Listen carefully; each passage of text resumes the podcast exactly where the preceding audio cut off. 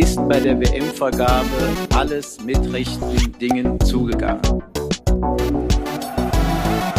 Dass ich als deutsche Sportlerin vor ein deutsches Gericht kann. Ich wollte nur fragen, wie viele Fehlentscheidungen eigentlich erlaubt sind, weil wenn es 15 sind, hast du noch eine frei. Da muss man aufpassen mit dem, was man sagt, was man schreibt und wie man das rüberkommt. Oder drei Fragen zu Katar und dann ist das Interview Ich möchte vielleicht in diesem Zusammenhang mal daran erinnern, an Artikel 1 des Grundgesetzes. Die Würde des Menschen ist unantastbar.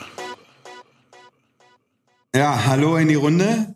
Ich begrüße euch zur 15. Folge von Liebling Bosmann, unserem äh, Sportrechtspodcast.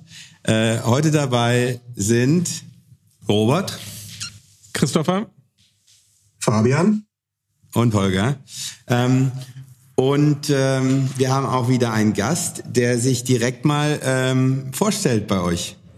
Hi, ja, Nepomuk Nothelfer. Ich bin Jurist und mein Fokus liegt auf E-Sport-Recht. Ich habe in Augsburg äh, die Forschungsstelle für E-Sport-Recht mitgegründet und das E-Sports Research Network und bin im Herausgeberbeirat der Spoprax. Und auf den Rest kommen wir vielleicht später zu sprechen.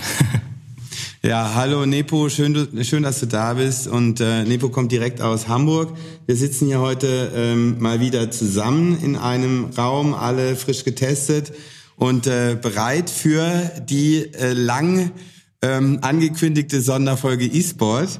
Ähm, ich äh, hoffe, ihr, ihr schaltet nicht gleich ab, sondern bleibt dran. Ja, unser Ziel ist, äh, E-Sport ein bisschen vorzustellen und ähm, für, für alle Hörer äh, zunächst mal äh, aufzuzeigen, wie viele Schnittpunkte es tatsächlich gibt zwischen traditionellen Sport und E-Sport. Und äh, für die älteren Hörer, äh, Hörern bei uns äh, ist es insbesondere interessant oder könnte interessant sein, dass sie endlich mal erfahren, was ihre äh, Kinder äh, in ihren Kinderzimmern so treiben. E-Sport ist ja so ein bisschen das Cool Kid äh, in der Welt des Sports und ähm, ja, wir, äh, wir nähern uns den Ganzen mal von der juristischen Seite an. Äh, zuerst wollen wir das Ökosystem äh, des E-Sports vorstellen äh, im Vergleich zum traditionellen Sport. Dann ähm, möchten wir das Arbeitsrecht im E-Sport behandeln und was für Unterschiede es da möglicherweise gibt äh, zum traditionellen Sport. Ähm, und Fabian und Robert werden dann in einem Blog äh, die gewerblichen Schutzrechte und Persönlichkeitsrechte äh, darstellen, die im E-Sport relevant sind. Und am Ende werden Nepomuk und ich noch ähm, die, die Re Relevanz äh, des Glücksspielrechts äh, im, im E-Sport und im Gaming-Bereich äh, behandeln und diskutieren. Natürlich sind immer alle herzlich zur Diskussion eingeladen. Jetzt, äh, Nepo, bitte äh, beginn mal mit der Vorstellung des Ökosystems im E-Sport. Ähm, wer, welche Player gibt's da und wie hängt das alles zusammen? Ja, äh, sehr gerne. Es fängt vielleicht schon damit an, dass wir genauso wie im traditionellen Sport gar kein Ökosystem E-Sport haben. Also äh, im Fokus steht der jeweilige E-Sport-Titel, hinter dem ein Publisher steht. Der äh, jeweilige Publisher hat immer eine eigene Strategie. Das heißt genauso wie zum Beispiel Boxen und Fußball. Ähm, bitte, wir müssen, äh, wir müssen auch an diejenigen denken, die noch nie von E-Sport gehört haben. Was sind Publisher? Publisher ist ein Unternehmen im Gegensatz zum Verband im traditionellen Sport und das Unternehmen hält die ausschließlichen Nutzungsrechte am E-Sport-Titel. Also IP könnte man jetzt mal ganz grob umschreiben und ist deshalb so ein bisschen Herr und Meister über den E-Sport-Titel und ist quasi der Verband, so wie man aus dem traditionellen Sport kennt. Natürlich mit einigen Besonderheiten, aber ja. Es ist also quasi also der Verlag, der äh, übertragen ins Musik- oder Buchgeschäft ist es quasi der Verlag, der die, die Rechte des Spieleherstellers Herstellers, der originär die, die Urheberrechte auch erwirbt und, äh, und, und quasi dann über die Vermarktung, dann über den Publisher erfolgt, würde ich sagen, genau. Genau. Und äh, bei FIFA wäre es dann zum Beispiel, also bei dem Fußballspiel FIFA, EA Sports beispielsweise, bei League of Legends wäre das Riot Games. Und je nachdem, wo so ein Publisher sitzt, folgt er gewissen Gesetzesmäßigkeiten. Äh, amerikanische Publisher sind typischerweise anders aufgestellt als äh, Publisher aus China, äh, wobei auch die Frage immer ist, welches Unternehmen steckt dann am Ende hinter den Publishern. Aber ich glaube, da kommen wir dann gleich noch ein bisschen im Detail dazu. Der erste Punkt, der auf jeden Fall relevant ist, ist, dass genauso wenig wie Boxen und Fußball in der Verbandslandschaft gleich funktioniert, so haben wir auch große Unterschiede im E-Sport. Das heißt, man muss sich immer den einzelnen E-Sport-Titel, das einzelne Computerspiel und den Wettkampf in diesem Computerspiel anschauen Und je nachdem gestaltet sich das immer ein bisschen anders. Der große Unterschied, den haben wir eigentlich schon angesprochen. Ne? Also Wettkampf haben wir im traditionellen Sport und im E-Sport. Menschen Ebenfalls der große Unterschied ist das, das Computerspiel, also dieser zwingend digitale ähm, Aspekt. Und deshalb gibt's eben diesen, zum einen ein Unternehmen, das das Spiel herstellt, das ist der Developer, und dann eben den Publisher, der das Ganze, die Rechte bündelt und vertreibt. Es kann auch ein Unternehmen sein, die großen Publisher tendieren dazu, das alles in-house zu machen. Und das ist so ein bisschen der große erste Unterschied zwischen einem Publisher und einem Verband. Der Publisher, noch ganz wichtig, ist auch nicht demokratisch aufgebaut, wie so ein Verband es wäre. Genau. Also die Verwertungsrechte liegen anders als jetzt im traditionellen Sport ausschließlich in den Händen des Publishers. Das ist immer dieser Satz, der Fußball gehört niemandem. Also wenn wir vier, wir fünf jetzt gleich noch Fußball spielen gehen, kann uns der Weltverband FIFA das nicht verbieten. Wenn wir aber sagen, wir spielen eine Runde FIFA gegeneinander und wir verstoßen aber gegen irgendwelche Terms of Services von EA, da, dann könnte das sehr wohl der Fall sein. Wobei, und so ehrlich muss man sein, auch die Deutsche Fußballliga eine GmbH ist und äh, Verwertungsrechte oder Nutzungsrechte bei sich bündelt bezüglich ihrer Marke. Das heißt, was, wenn's, wenn wir uns den, das zweite Level anschauen, und darum ist es eine gute Überleitung von diesem Publisher runter, dann ist da ein Tournament Organizer oder ein Veranstalter, wie man so schön sagt. Und der lizenziert meistens vom Publisher dann gewisse Rechte und lässt irgendwelche Veranstaltungen stattfinden, wobei auch hier manche Publisher auch diese Rolle manchmal selbst einnehmen. Und das ist so ein bisschen ein Unterschied, ähm, also diese pyramidiale, aus dem zum Beispiel europäischen Fußball bekannte Struktur, die wir haben in, im Verbandswesen im Vergleich zum E-Sport, wo eben der Publisher alle Rechte hat und dann sich selbst entscheidet, lässt er irgendwelche Drittunternehmen ähm, Tournaments äh, veranstalten oder macht er es vielleicht sogar selber. Mhm. Und darunter sieht es dann eigentlich schon wieder sehr, sehr ähnlich aus. Also wie gesagt, gewisse Parallelen zu Verbandsstrukturen und Veranstalter gibt es auch hier schon.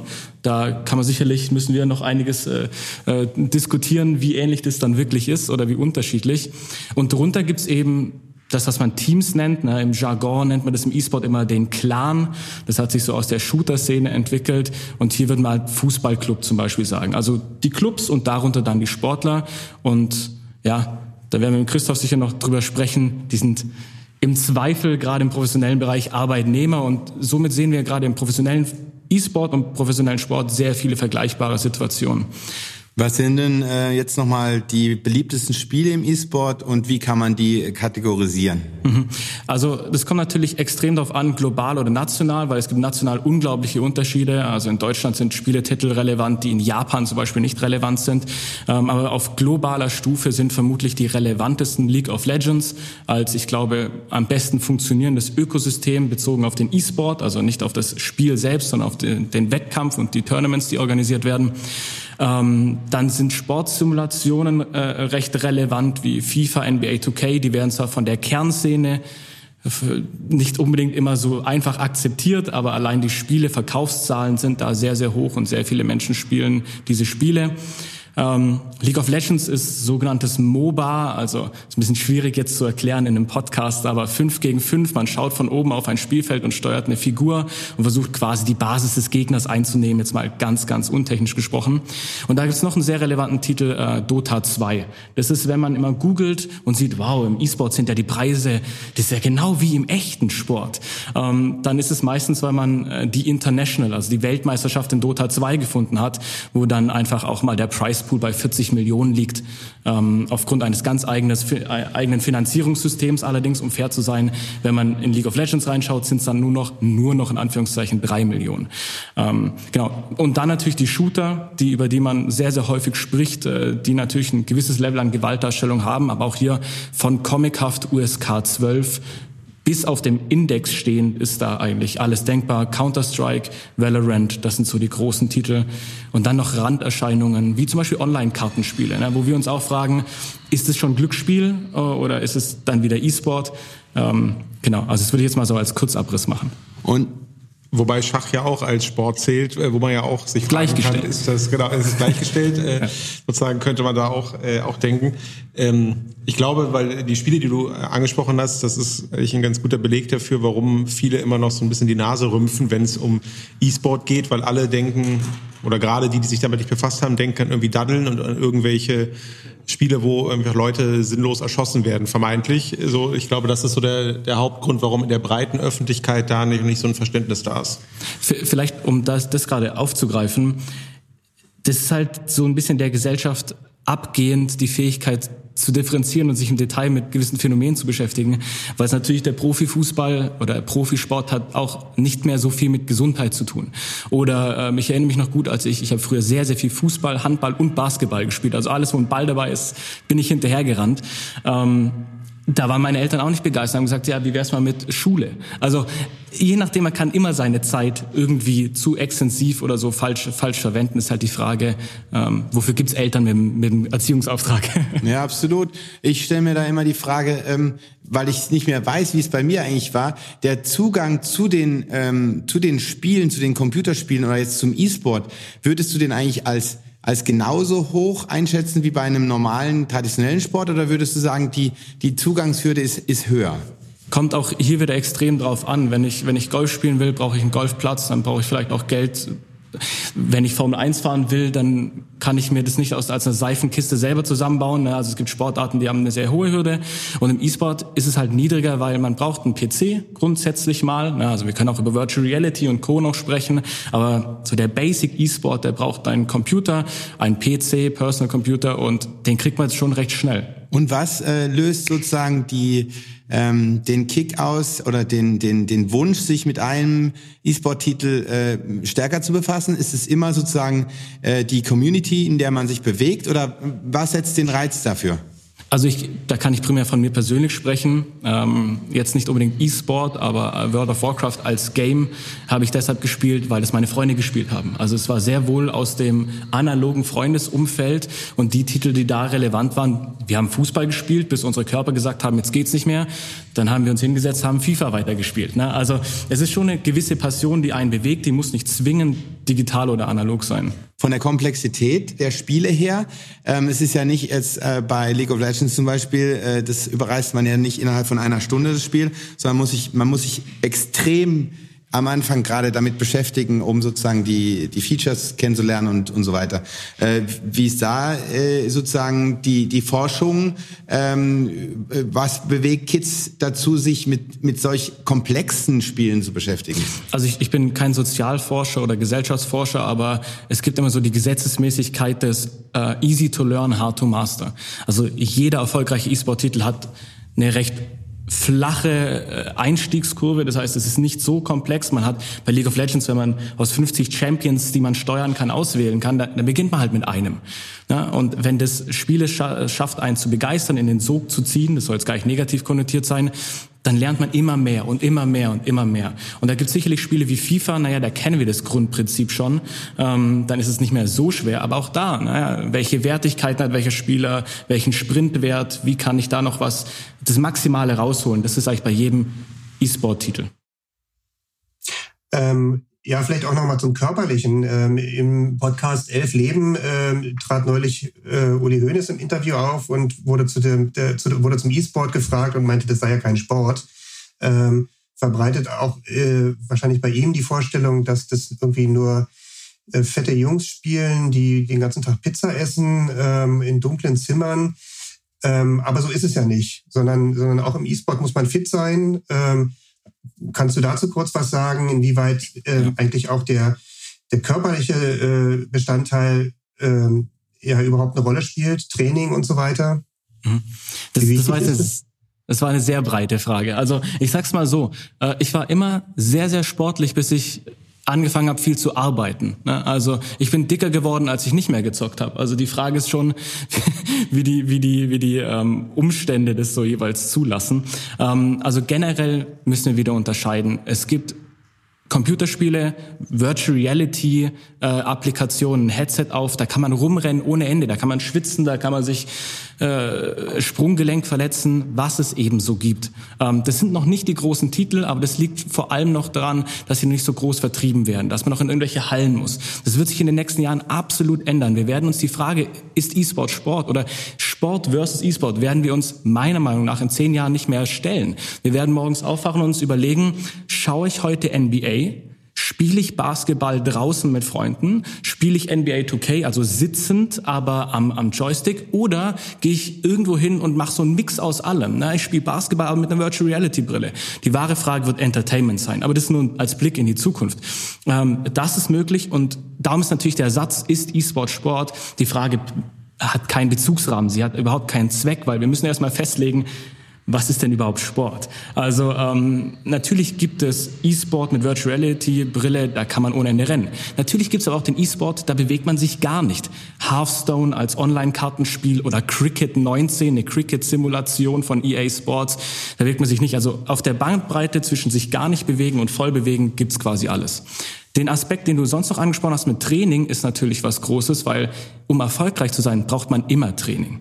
Und das ist vielleicht auch für die juristische Definition ganz interessant, weil ja auch die BFH-Definition von Sport, auf die auch häufig verwiesen wird, ja genau das meint. Ne? Entweder äußerlich erkennbare Anstrengung oder eine Kunstbewegung, die immer wieder durchgeführt wird, worüber wir dann so Dinge äh, haben wie eben Darts oder Sportschießen, bei dem man sehr wohl auch die Körperlichkeit und vielleicht auch die Athletik der, der Spieler in Frage stellen kann. Ja, wo es halt dann um äh, Konzentration genau. und äh, Genauigkeit geht, genau. um, um extreme Fokussierung. Wir haben einfach eine unglaublich große Bandbreite und das ist das Problem, wenn wir über Sport sprechen, meinen immer 80 Prozent der Leute Fußball und so meinen halt 80 Prozent der, der Leute E-Sport halt die Spiele, an denen man einfach sitzt am PC. Aber auch bei den Spielen, an denen man einfach nur da sitzt, ist das Mikromanagement unglaublich komplex, unglaublich hoch. Das ist sehr wohl eine körperliche Leistung.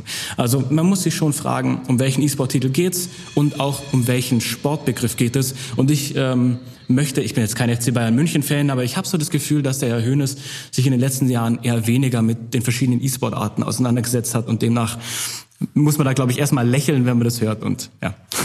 Mhm. Ist ja auch letztlich irgendwie vom, vom Marktgeschehen her gesehen irgendwie eine Randdiskussion, die für die, die Entwicklung des E-Sports überhaupt keine Relevanz haben wird. Also klar hängen da Fragen dran der Förderung, der, irgendwie der Arbeitnehmer, Freizügigkeit und sowas, alles die ganzen Visa-Themen und so, die natürlich, wenn man als Sport etabliert und anerkannt ist, dann irgendwie vielleicht leichter fallen, aber für die dass sich das durchsetzen wird in der auch und, und auch ein Markt sein wird, auch ein Wettbewerb sein wird in der Zukunft. Ich glaube, das steht außer Frage, ob das jetzt als Sport anerkannt wird, von wem auch immer. Ähm, letztlich letztlich ist, wenn da der, die Regularien, die Wettbewerbe vorhanden sind und und die Teilnehmer und, und das Geld dann auch fließt mit mit mit Sponsoren und so, dann dann fragt kein Mensch mehr am Ende, ob äh, wer wer das noch als Sport akzeptiert oder nicht. Völlig völlig d'accord, Robert. Das ist nur bei der Rechtsanwendung würde es vieles vereinfachen, aber äh, äh, E-Sport äh, die, oder Gaming, es, äh, davor äh, kann die Politik und niemand die Augen verschließen. Es wird äh, den Weg machen und der ist äh, steil nach oben. Und insofern, ähm, ja, also die, die Politik und der Gesetzgeber tut sich da keinen Gefallen, äh, wenn er da, ähm, wenn er da ähm, die, die, den Zahn der Zeit verschläft. Aber, aber nicht nur die, und das ist vielleicht auch schon wieder super Überleitung, immer noch, wir sind ja noch bei der Frage, wo ist das Ökosystem ja, anders.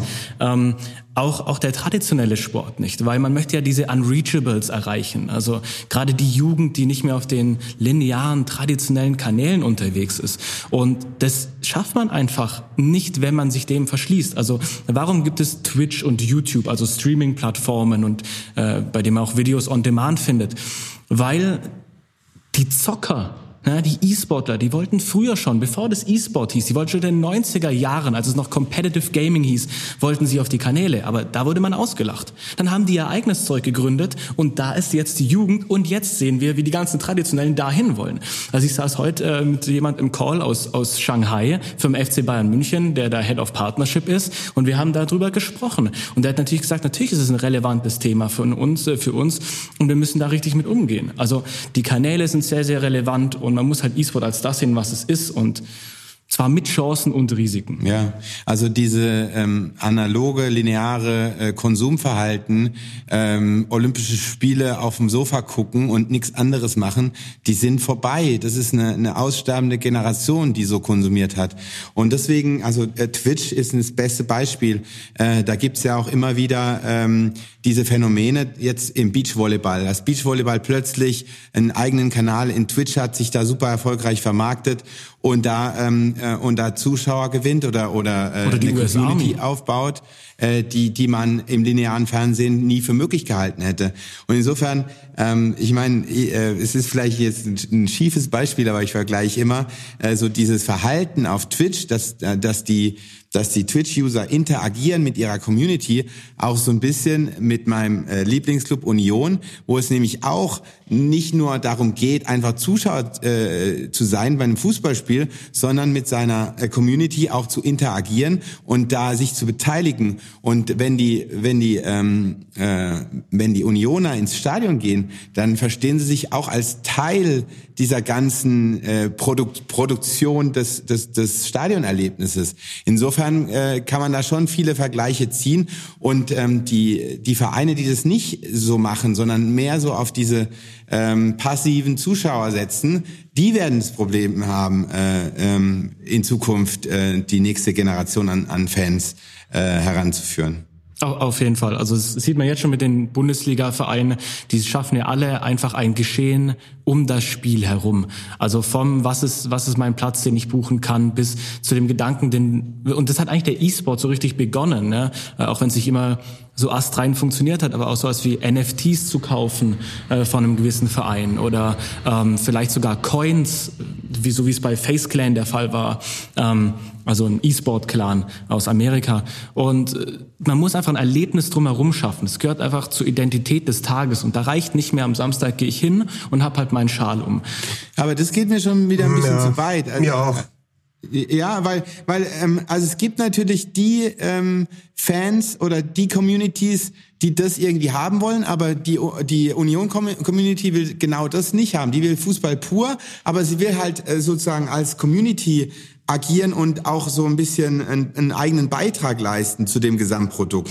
Ich glaube, das sind zwei verschiedene Sachen. Also ich, ich will es ja auch gar nicht bewerten und die Frage ist, ob auch die Union-Fans, ne, also wenn wir da jetzt Daten erheben würden, würde ich mich interessieren, was die ich sag mal 15 bis 25-jährigen Union-Fans sagen würden in dem Moment, ob die nicht auch doch Interesse an vielleicht mehr da haben.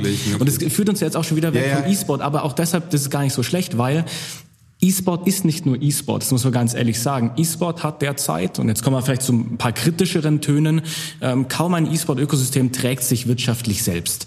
Und das bedeutet eine große Abhängigkeit von Fremdkapital. aber warte mal, ähm, Fabian wollte da noch auch ein... Äh, Naja, ich wollte eigentlich ins gleiche Horn stoßen wie du, Holger, ähm, weil ich auch sehe, dass ähm, also also äh, NFT und, ähm, und und alles, was so digital an äh, an Features irgendwie dem Fan heutzutage angeboten wird, ähm, läuft, glaube ich, Gefahr, dass wenn man wenn man zu viel davon anbietet, ähm, wenn man den, den Fan damit zuschüttet, dass dann das, das Interesse auch schnell verloren geht in die andere Richtung. Also ich glaube, glaube, dass ähm, Beispiel vielleicht Union, aber sicherlich auch andere Vereine und Fans davon, ähm, dass da schon eine hohe Sensibil- Sensibilität ist, ähm, nicht zu sehr in die, in die Vermarktungsmaschinerie reingezogen zu werden. Und das ist völlig egal, ob da jetzt irgendwie im Stadion ähm, Frau, na, wie heißt sie? Ähm, und unsere Schlager, unser, unser Helene Schlager- Fischer hat Helene Fischer in singt ähm, zum DFB-Pokalspiel oder ob man zugeballert wird mit ähm, mit, mit Vereinskarten und, ähm, und, und, und digitalen Gimmicks. Ähm, ich denke mal, ich glaube, also speziell im Fußball könnte der Weg da wahrscheinlich auch eher wieder in die andere Richtung gehen, zurück zum Wesentlichen. Aber also ich, ich persönlich glaube, das eine ist die Frage des Obs und die andere des Wies. Also ich habe ja jetzt auch nicht gemeint, dass der richtige Weg wäre, äh, ich nehme jetzt mal deine Terminologie dazu zu ballern, sondern für seine Key Audience, da muss man die eben auch kennen und verstehen, auch das richtige Angebot schaffen. Wenn es vielleicht Vereine gibt, bei denen da mehr Demand, mehr Bedarf da ist, dann muss man da vielleicht auch äh, mehr schaffen. Das ist halt eine Einzelfallfrage. Also ich denke auch an, an das Thema Schalke 04, als die in League of Legends groß eingestiegen sind und diesen Franchise-Slot für Millionen gekauft haben.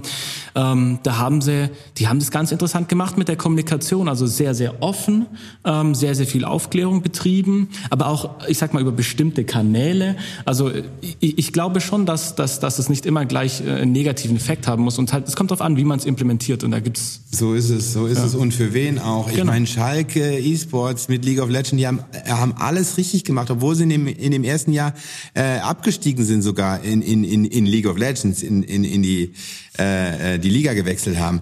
Auf jeden Fall, das war ein Erfolgsprojekt und das hat man jetzt geopfert. Nein, aber äh, es ist ja, also es war ja auch da, ne? wenn man es für 27 Millionen verkauft, hat man da jetzt schon mal... Äh, ordentlich Gewinn gemacht, knapp 20 Millionen äh, einfach ja. vom reinen Verkauf her.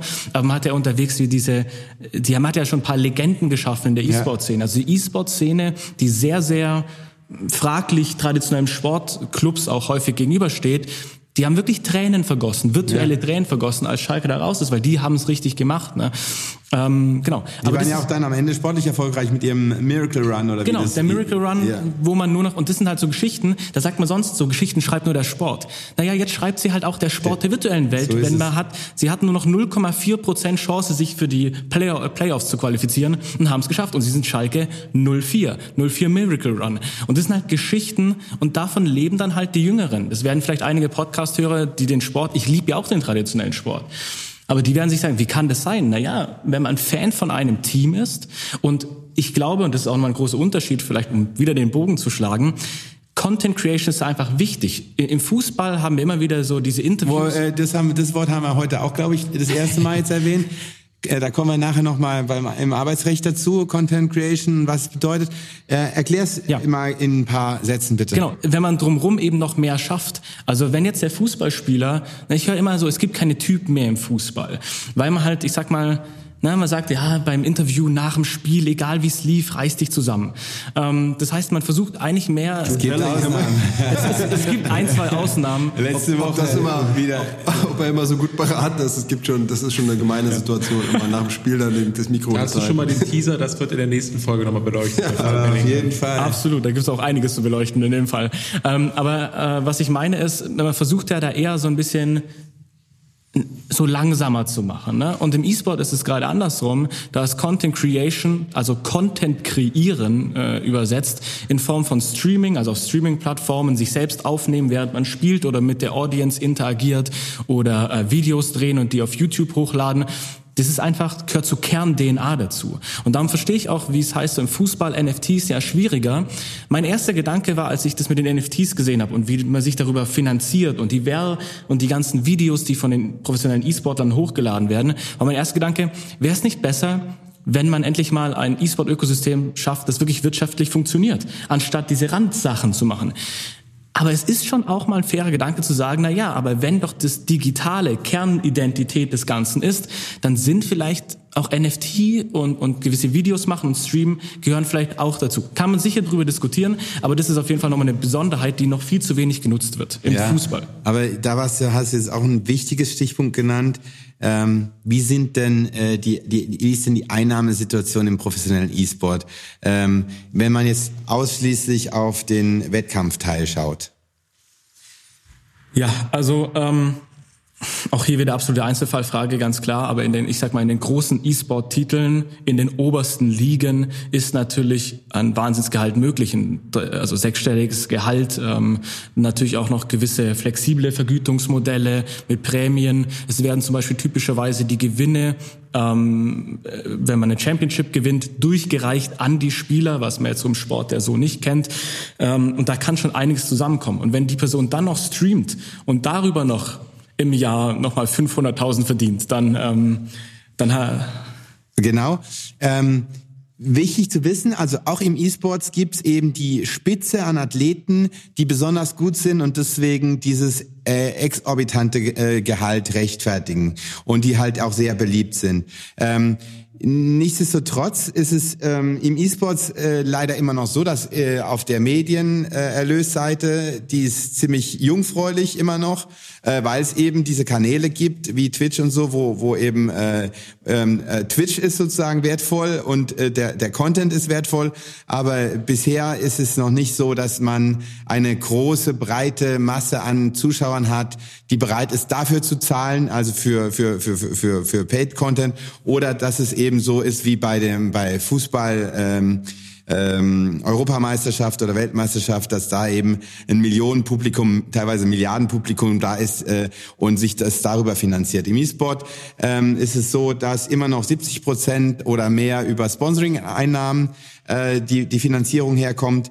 Und insofern, was Nepo angedeutet hat, äh, dass eben äh, die Teams, gerade auf der Ebene der Teams, die Schwierigkeit besteht, äh, rentabel zu wirtschaften. Mhm. Also es wird sehr, sehr viel Geld durch die Gegend geschoben, aber da steht am Ende quasi kein Plus. Ich kann auch allen mal empfehlen, äh, zu den E-Sport-Clubs zu schauen, die ein IPO hatten, die an der Börse gehandelt werden und deshalb ähm, die ganzen Zahlen offenlegen müssen. Also Astralis in Skandinavien gilt E-Sports in Großbritannien als Beispiel. Da macht keiner Gewinn, obwohl die einiges gewinnen und, und sehr erfolgreich sind. Das ist auch, was du angesprochen hast, die eine Million Dollar Frage. Wie kriegt man einen, eine Zuschauerschaft dazu, die laut Umf also laut Forschung mehr Geld hat und eigentlich bereit ist, dieses Geld auszugeben als im traditionellen Sport? Wie kriegt man die dazu, das Geld jetzt auch auszugeben? Weil sie sind ja gewohnt, auf Twitch, YouTube und Co. alles umsonst zu bekommen. Und das ist so ein bisschen innerhalb der Branche der Schlüssel. Wer kann ein Paket, ein Entertainment-Paket bauen, wo die Leute sagen, naja, eigentlich kriege ich alles umsonst. Aber das ist es mir wert. Das ist tatsächlich eine der großen Fragen. Solange wird Sponsorship, also auch nicht endemische Unternehmen, die nicht in der Branche jetzt, in der Tech-Branche, in der Computer- oder Computerspielbranche unterwegs sind, wie kriegt man das hin, da so ein bisschen Gleichgewicht hinzubekommen? Ja, da können wir auch wieder ganz viele andere Themen jetzt aufmachen. ähm, also äh, ich meine, mit den IPOs äh, hat man ja vor allem in Großbritannien in den 80er und 90er Jahren gesehen, das war ganz genauso. Da sind die Clubs an die Börse und die sind alle abgeschmiert, ja. Also da hat sich keiner entwickelt. Und warum? Weil es so ein, so ein Fußballclub in, in, erster Linie Erfolgsmaximierer ist und kein Gewinnmaximierer. Also wer kauft sich ähm, Aktien von Fußballclubs oder Anleihen? In erster Linie Fans, aber nicht, äh, weil sie damit irgendwie eine Rendite erzielen wollen, sondern äh, weil sie es halt cool finden. Und letztlich ähm, ist gibt es da relativ wenig Erfolgsgeschichten. Ich glaube, Man United war die einzige Aktie, die dann durch die Decke ging irgendwann. Und äh, das, der andere Punkt äh, war der mit ähm, ja, Paid Content. Ähm, wir sehen es ja auch da im traditionellen Sport, also oder auch da, auch da ist die Fußball eigentlich die Ausnahme, dass in den letzten Jahren eben äh, die die Zuschauer äh, gelernt haben, dafür zu zahlen für ihre Sky-Abos, für ihre äh, ähm, äh, The Zone-Abos. Aber ähm, letztlich verliert der Fußball dadurch immer noch die breite Masse an den herkömmlichen äh, äh, Fans und Zuschauern, die nämlich gewohnt waren, alles über Free TV gucken zu können. Und äh, ich glaube, ähm, wenn man das auch in, für die, auf die Zukunft sieht, äh, wird der wird der Fußball dadurch äh, an, an, an Relevanz verlieren. Und jetzt zurück den, den Schritt zum, zum E-Sport. Das ist eine ganz neue äh, Generation. Die heutige Jugend ist eigentlich in, in vielen Bereichen ähm, gewillt, für Content auch zu bezahlen. Aber es ist halt so, ähm, wie will man sie bei der Stange halten? Also wie will man, also ich glaube in der in der NFL funktioniert dann ganz gut, dass man da so ein so ein, so ein das hat äh, Markus Kunert äh, berichtet, äh, so ein so ein äh, Jahrespass hat für 200 Euro oder 200 Dollar und dann hat man halt das Abo und da ist jeder bereit, das auszugeben, weil da viel Content dafür zurückkommt. Und im E-Sports ähm, gibt es da bereits Erfolgsmodelle, die ein ähnliches Konzept vorsehen. Bei bei, bei League of Legends bei, beispielsweise, Nepomuk? Ähm, das ist eine sehr gute Frage. Also so vergleichbar jetzt jetzt nicht, dass es diese, also was wir haben, ist den E-Sport auch immer mehr auf im linearen TV, wo man dann irgendwie zum Beispiel äh, Sport 1 beziehungsweise E-Sport 1, also es, es gibt da gewisse Angebote, aber noch keine durchschlagenden. Ähm, also für mich ist da, wie gesagt, deshalb die große Frage, wer da eigentlich dieses Paket bauen kann, um das groß abzudecken und ob das vielleicht sogar ein Paket ist, das über die eine, den einen E-Sport-Titel hinausgeht und mehrere E-Sport-Titel erfasst, die in einer die typischerweise von den gleichen Fans geschaut werden. Ähm, also so richtig fällt mir da jetzt kein Beispiel ein, wo ich sagen würde, das ist jetzt fantastisch äh, geglückt. Äh, aber zwei Punkte, die ich noch ganz kurz äh, an, ansprechen wollte. Das ist der Grund, warum viele dieser Clubs schon wirklich zu Lifestyle-Brands werden, noch viel mehr, als es jeder Sportclub jemals äh, bisher getan hat.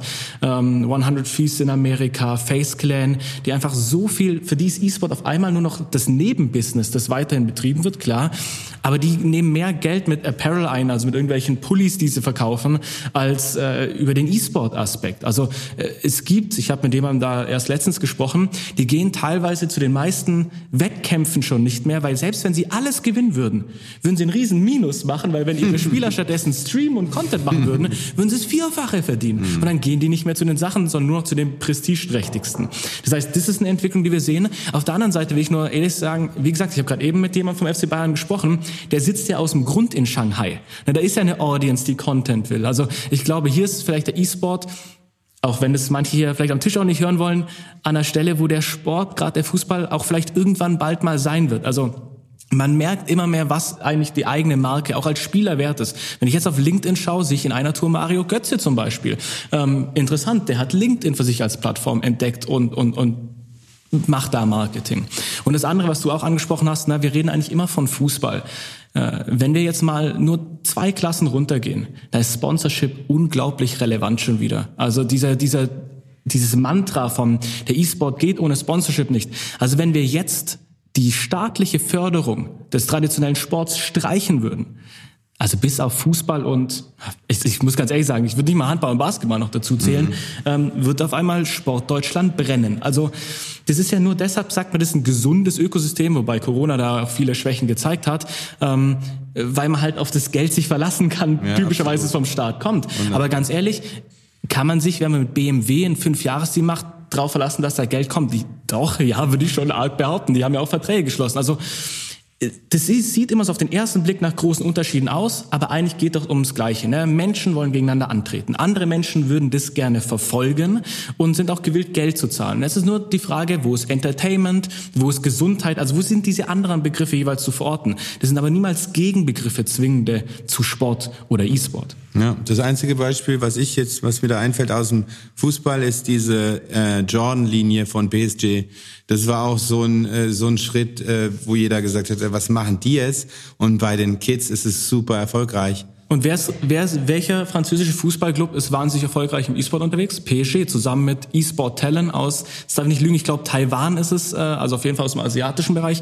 PSG war selbst früher in League of Legends, ist dann rausgegangen, als diese großen Franchise-Ligen gegründet wurden, vergleichbar zum amerikanischen Sport und sind dann mit Talent wieder eingestiegen und sind jedes Jahr bei den Weltmeisterschaften von League of Legends vertreten.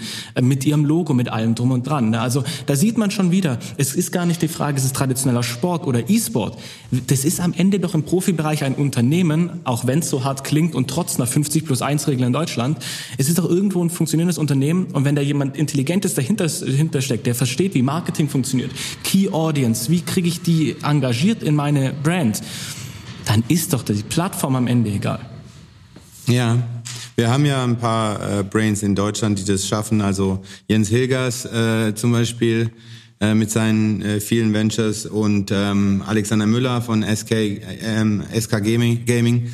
Also äh, da ist auch hier äh, extremes Know-how vorhanden in Deutschland. Insofern äh, Jeder Reichert-Bruder beispielsweise. Also wir haben in Deutschland eine unglaublich privilegierte Situation, weil wir so viele Player haben, die den E-Sport mitentwickelt haben. Also wirklich aus den 90ern heraus, 80er, 90er heraus. Daher, klar, die Leute haben wir. Jetzt müssen wir vielleicht auf die hören oder auf der anderen Seite, die wollen da vielleicht auch äh, Geld machen. Ne? Das ist auch nicht immer der beste Berat für die Politik, wenn man aus eine gesunde Branche will. Also ich werfe niemandem was vor. Ich will nur sagen, wir haben die Brains, die das mitentwickelt haben, also die sowas aufbauen können, wie niemand zweites. Die ESL hat von Anfang an, die haben ihr eigenes Signal produziert, ne? weil wir vorher drüber gesprochen haben, wer, wer macht's Basissignal und wer verteilt es am Ende und virtuelles Hausrecht auf Twitch zum Beispiel. Ne? Die haben sich mit all diesen Fragen schon auseinandersetzen müssen. Das heißt, wir haben die Leute hier. Ja. Ja, ich würde sagen, äh, wir schließen äh, den äh, Komplex hier ab. Ich hoffe, wir haben euch nicht überfordert. Es war jetzt äh, viel auf einmal.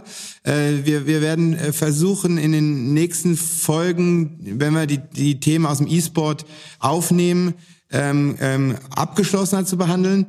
Ähm, jetzt wollen wir nochmal zum Arbeitsrecht im E-Sport überleiten. Christopher.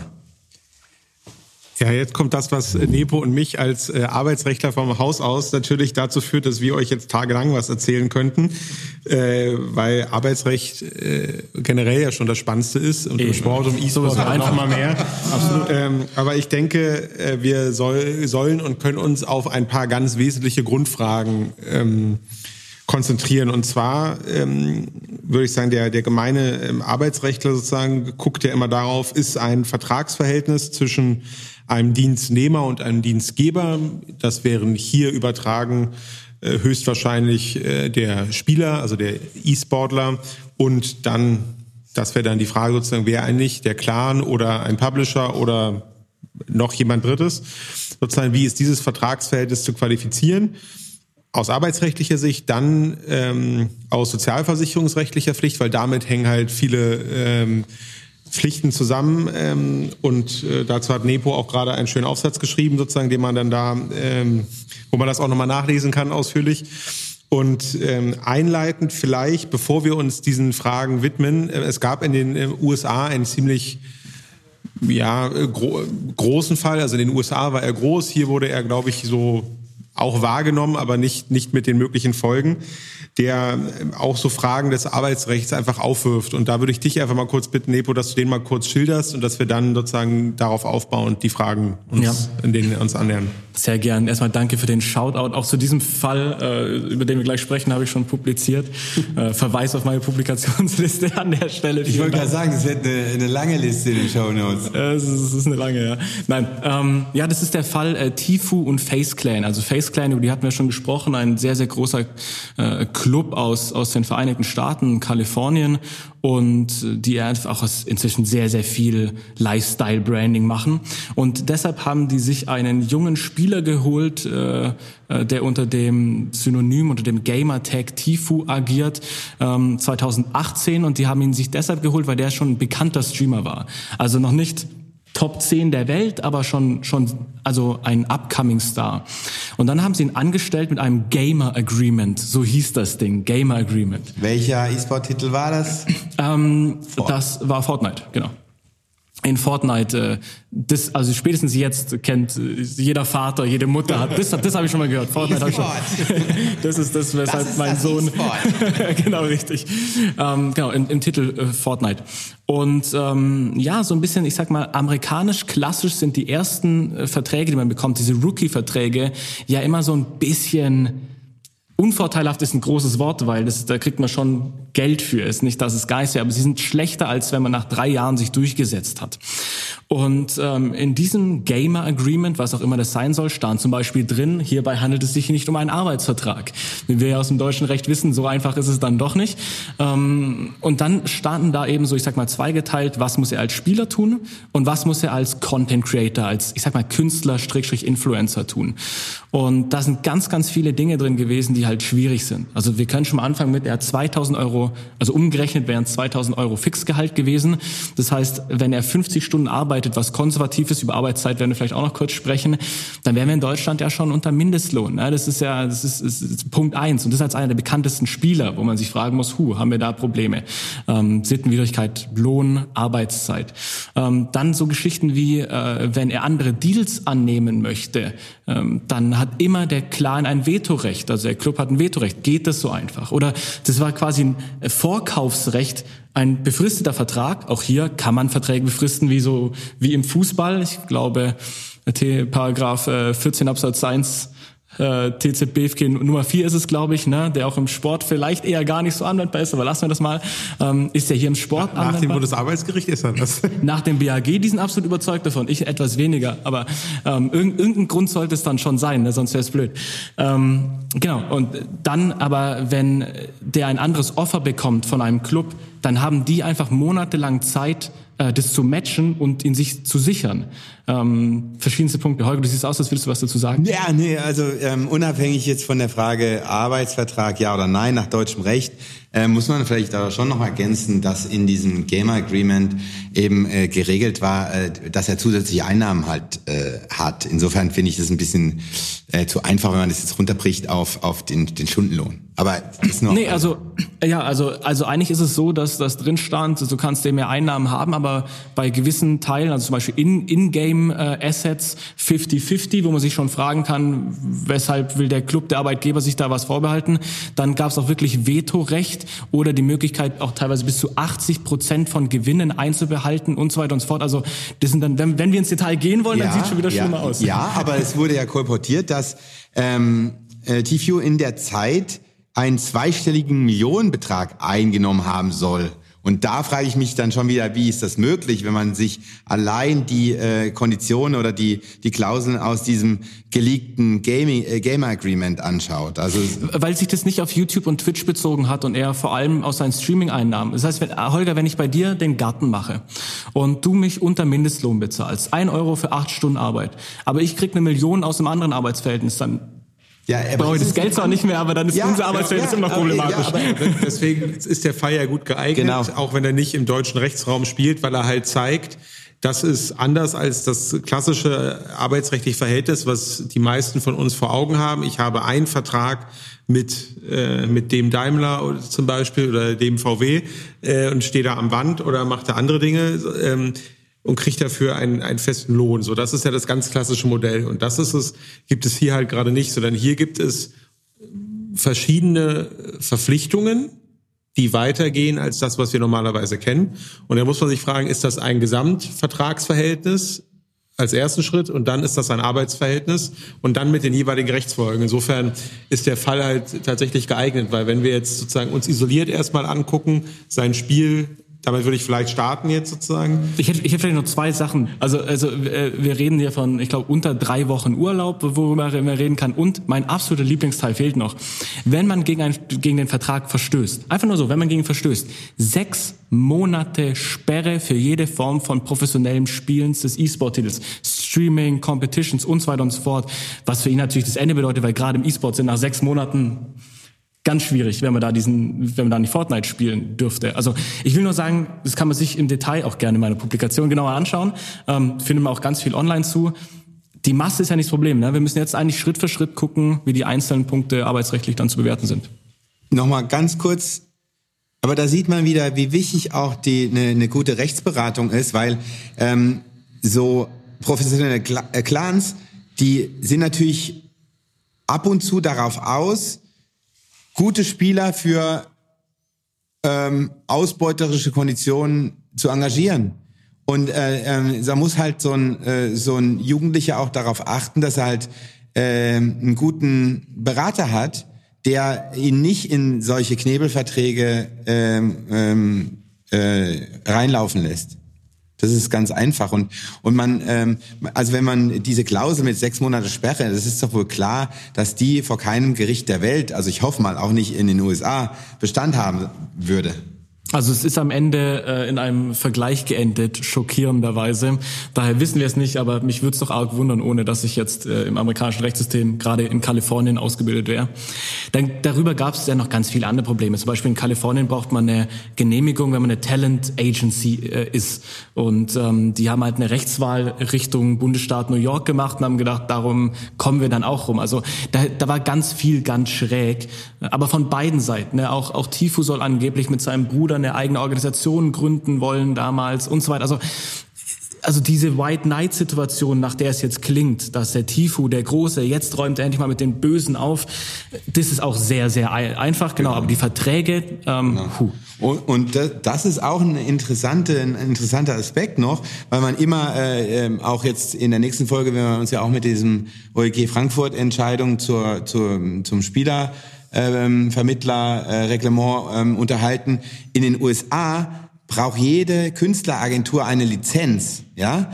Und äh, wenn wenn das so in Europa oder in Deutschland ähm, äh, reguliert wäre, würden sich alle die Pro Probleme nicht stellen, weil es dann eben eine gesetzliche ähm, äh, Vorgabe dazu geben würde. Aber das ähm, führt in dem Fall natürlich nicht weiter, weil es da wieder ähm, diese Künstleragenturlizenzen äh, von Bundesstaat zu Bundesstaat vers verschieden waren.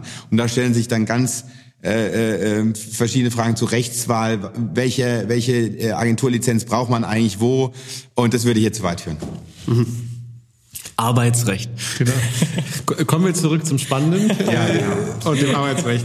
Insofern, ähm, ich denke, dadurch, dass wir auch noch so viele andere äh, spannende Punkte haben, dass, dass Nepo und ich uns da jetzt etwas, etwas kurz ähm, oder kürzer fassen ähm, und ähm, erstmal gucken und sagen, das klassische Verhältnis zwischen ähm, einem E-Sportler besteht erstmal vertraglich zum Clan.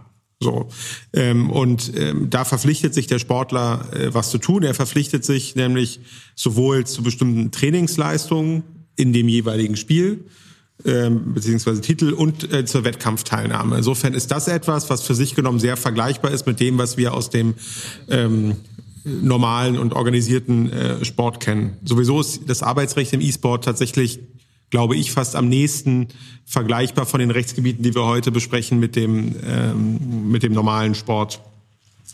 Und ähm, dann stellt sich also die Frage, äh, die im Sport ja schon lange diskutiert wird, immer wieder, äh, eigentlich seit 70 Jahren, äh, ist denn jetzt ein Sportler Arbeitnehmer? Und da stellen wir uns die klassischen Fragen. Ja, absolut. Also vielleicht noch ein Satz dazu. Wir haben ja auch kaum gesetzliche Privilegierungen im, im Arbeitsrecht, das ja auch primär Bundesrecht ist. Also mal ein bisschen Handreichung während einem Spiel am Sonntag oder so, aber äh, sonst nicht so viel. Also auch die Befristungsthematik knüpft ja nicht am Tatbestandsmerkmal Sport an, sondern diese Eigenart der Arbeitsleistung. Ähm, daher stimme ich dir da absolut zu.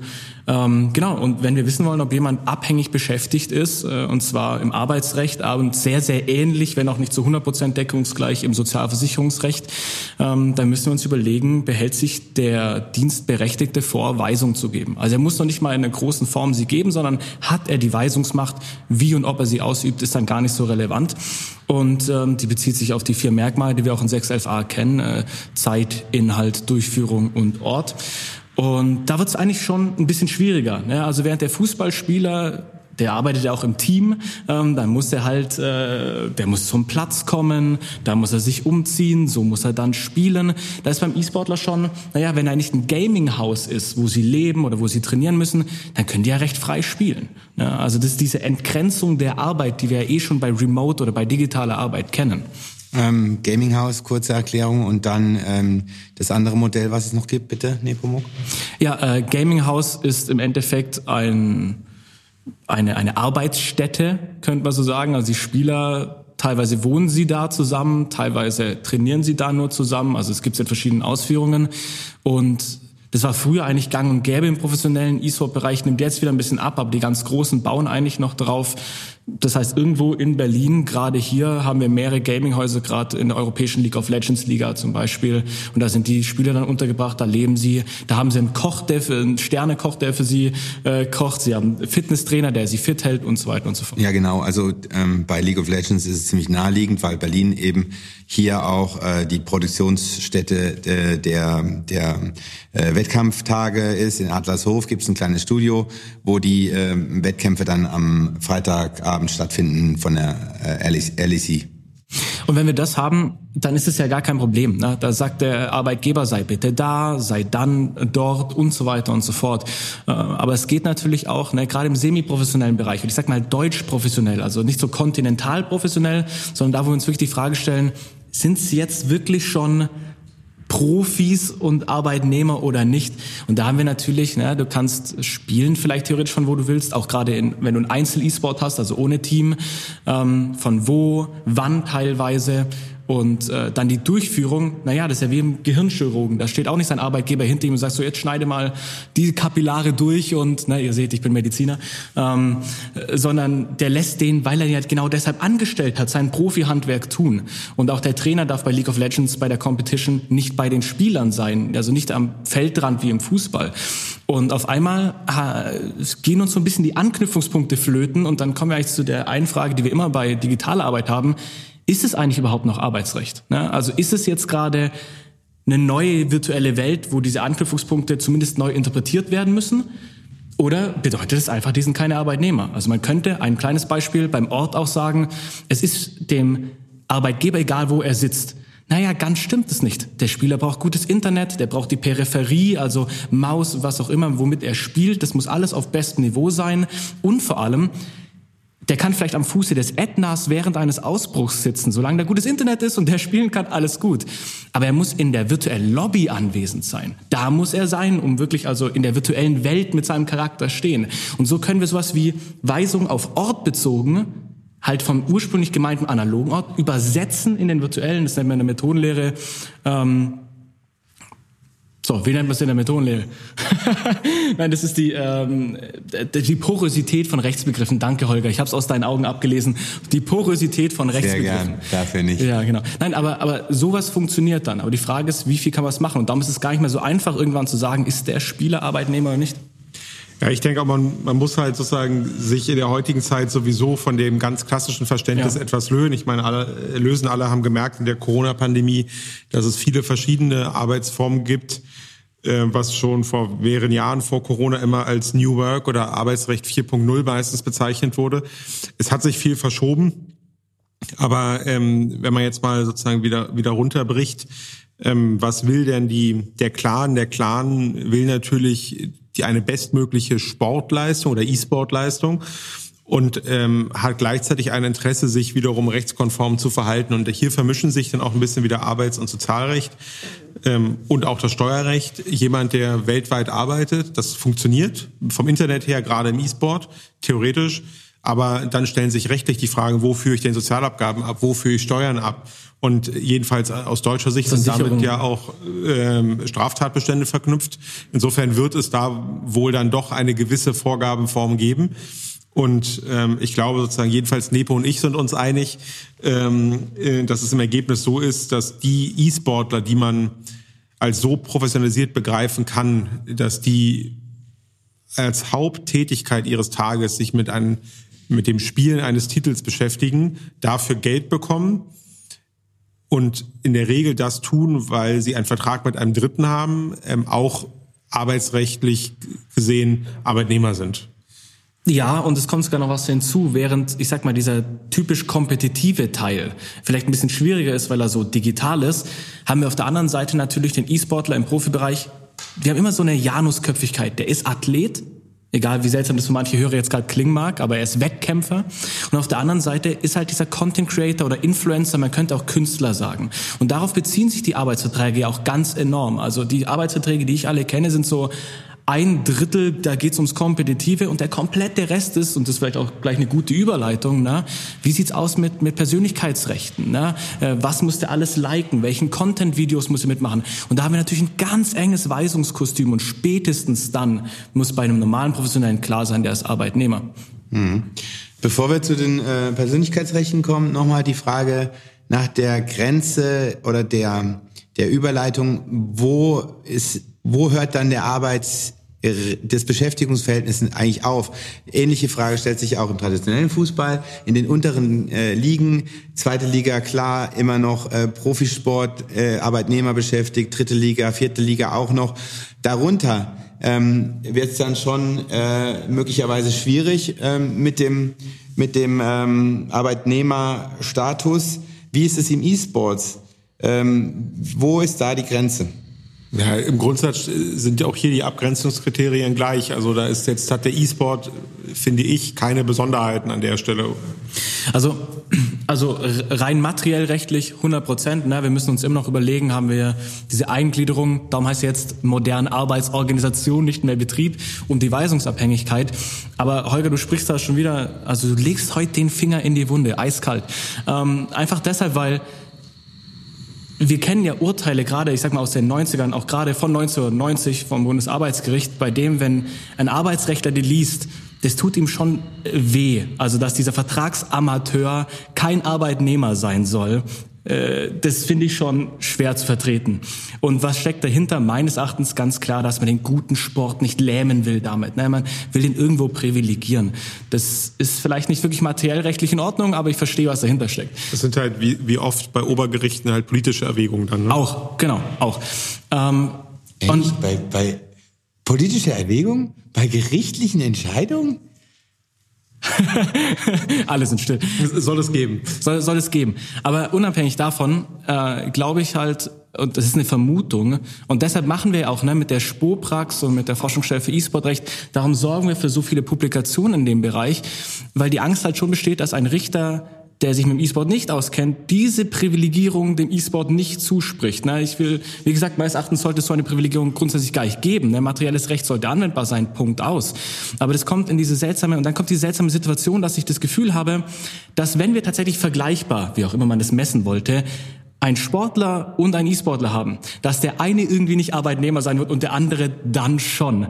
Und diese Befürchtung habe ich noch immer, ähm, was natürlich sehr problematisch ist. Also ich bin voll bei dir und es wird halt richtig schwer, weil sehr viele, und das will ich noch sagen, sehr viele Clubs in Deutschland haben meines Erachtens diese Schwelle überschritten zum Arbeitgeberdasein. Das heißt, sie haben einen Arbeitnehmer. Die haben die aber nicht mit Arbeitsverträgen angestellt. Also mit sehr viel, ich will jetzt keine Prozentzahlen, ne, das ist, ich will auch nicht, ich weiß es von Paaren, ist auch egal. Ähm, das gibt sicherlich im Sport, wie gesagt, auch. Aber das ist saugefährlich. Ne? Du hast schon gesagt, nicht nur strafrechtlich Durchgriff, äh, die ganze Vorsteuerabzug, alle Rückzahlungen, Eintrag ins Gewerbezentralregister. Ne? Danach kannst du den Laden dicht machen, ganz ehrlich.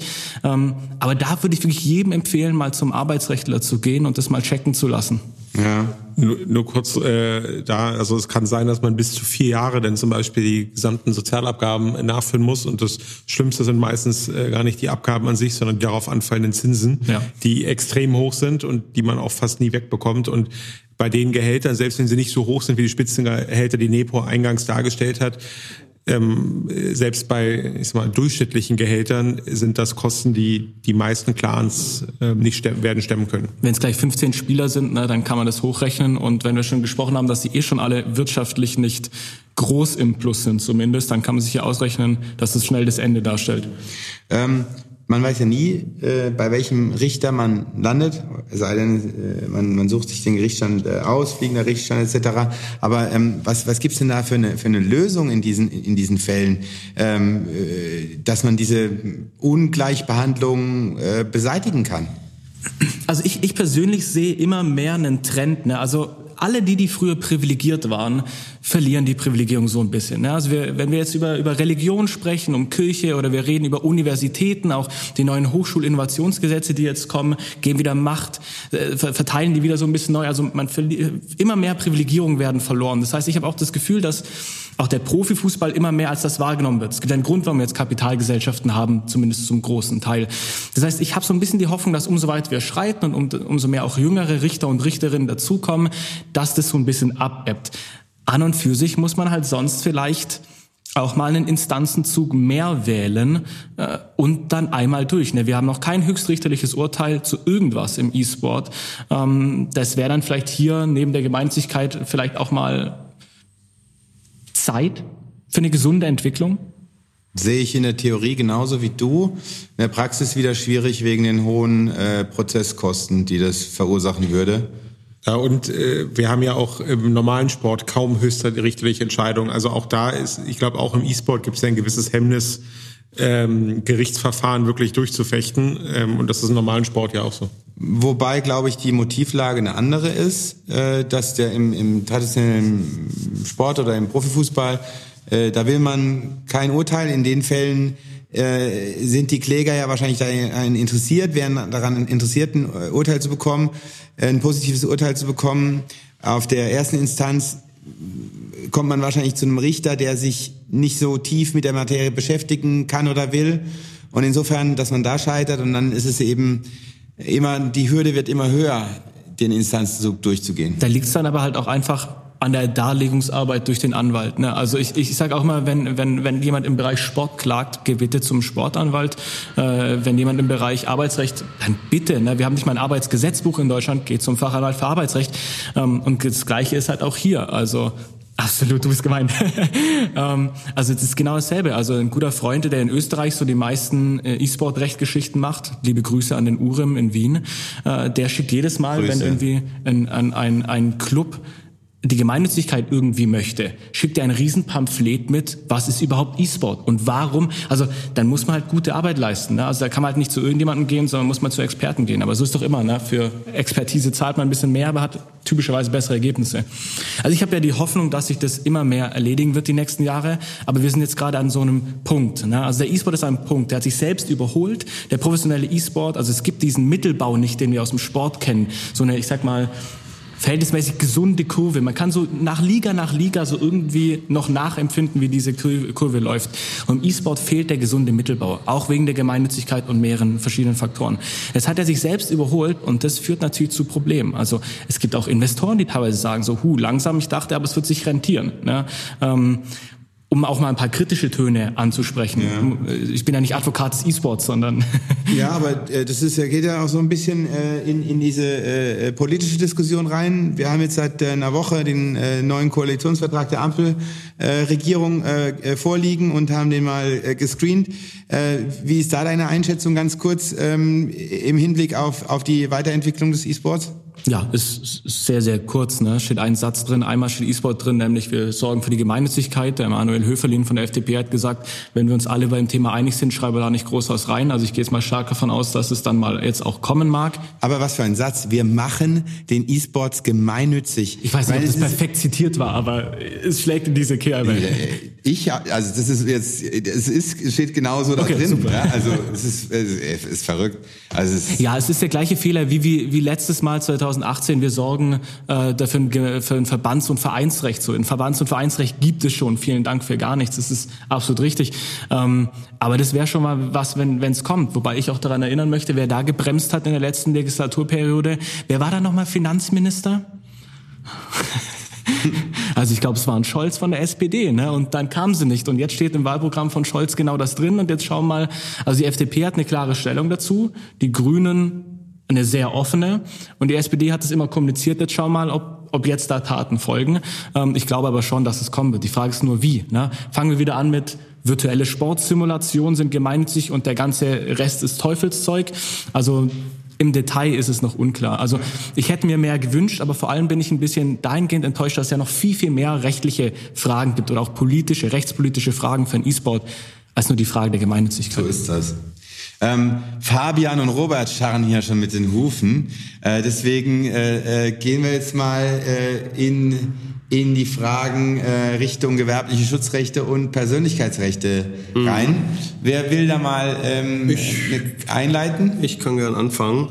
Genau, ich würde ich würd nochmal den Blick zurückwerfen, nochmal das Ökosystem aufgreifen und die, die dort, die Beteiligten so im, im klassischen E-Sport nochmal benennen, um zu schauen, wo sind die Gemeinsamkeiten bei den Schutzrechten in, im Vergleich zum klassischen Sport, in der Sportvermarktung und im Sportsystem und was ist halt, was sind halt vielleicht die Besonderheiten, die und die Fragestellungen, die man sich beim E-Sport dann wirklich originär stellen und, und anschauen muss?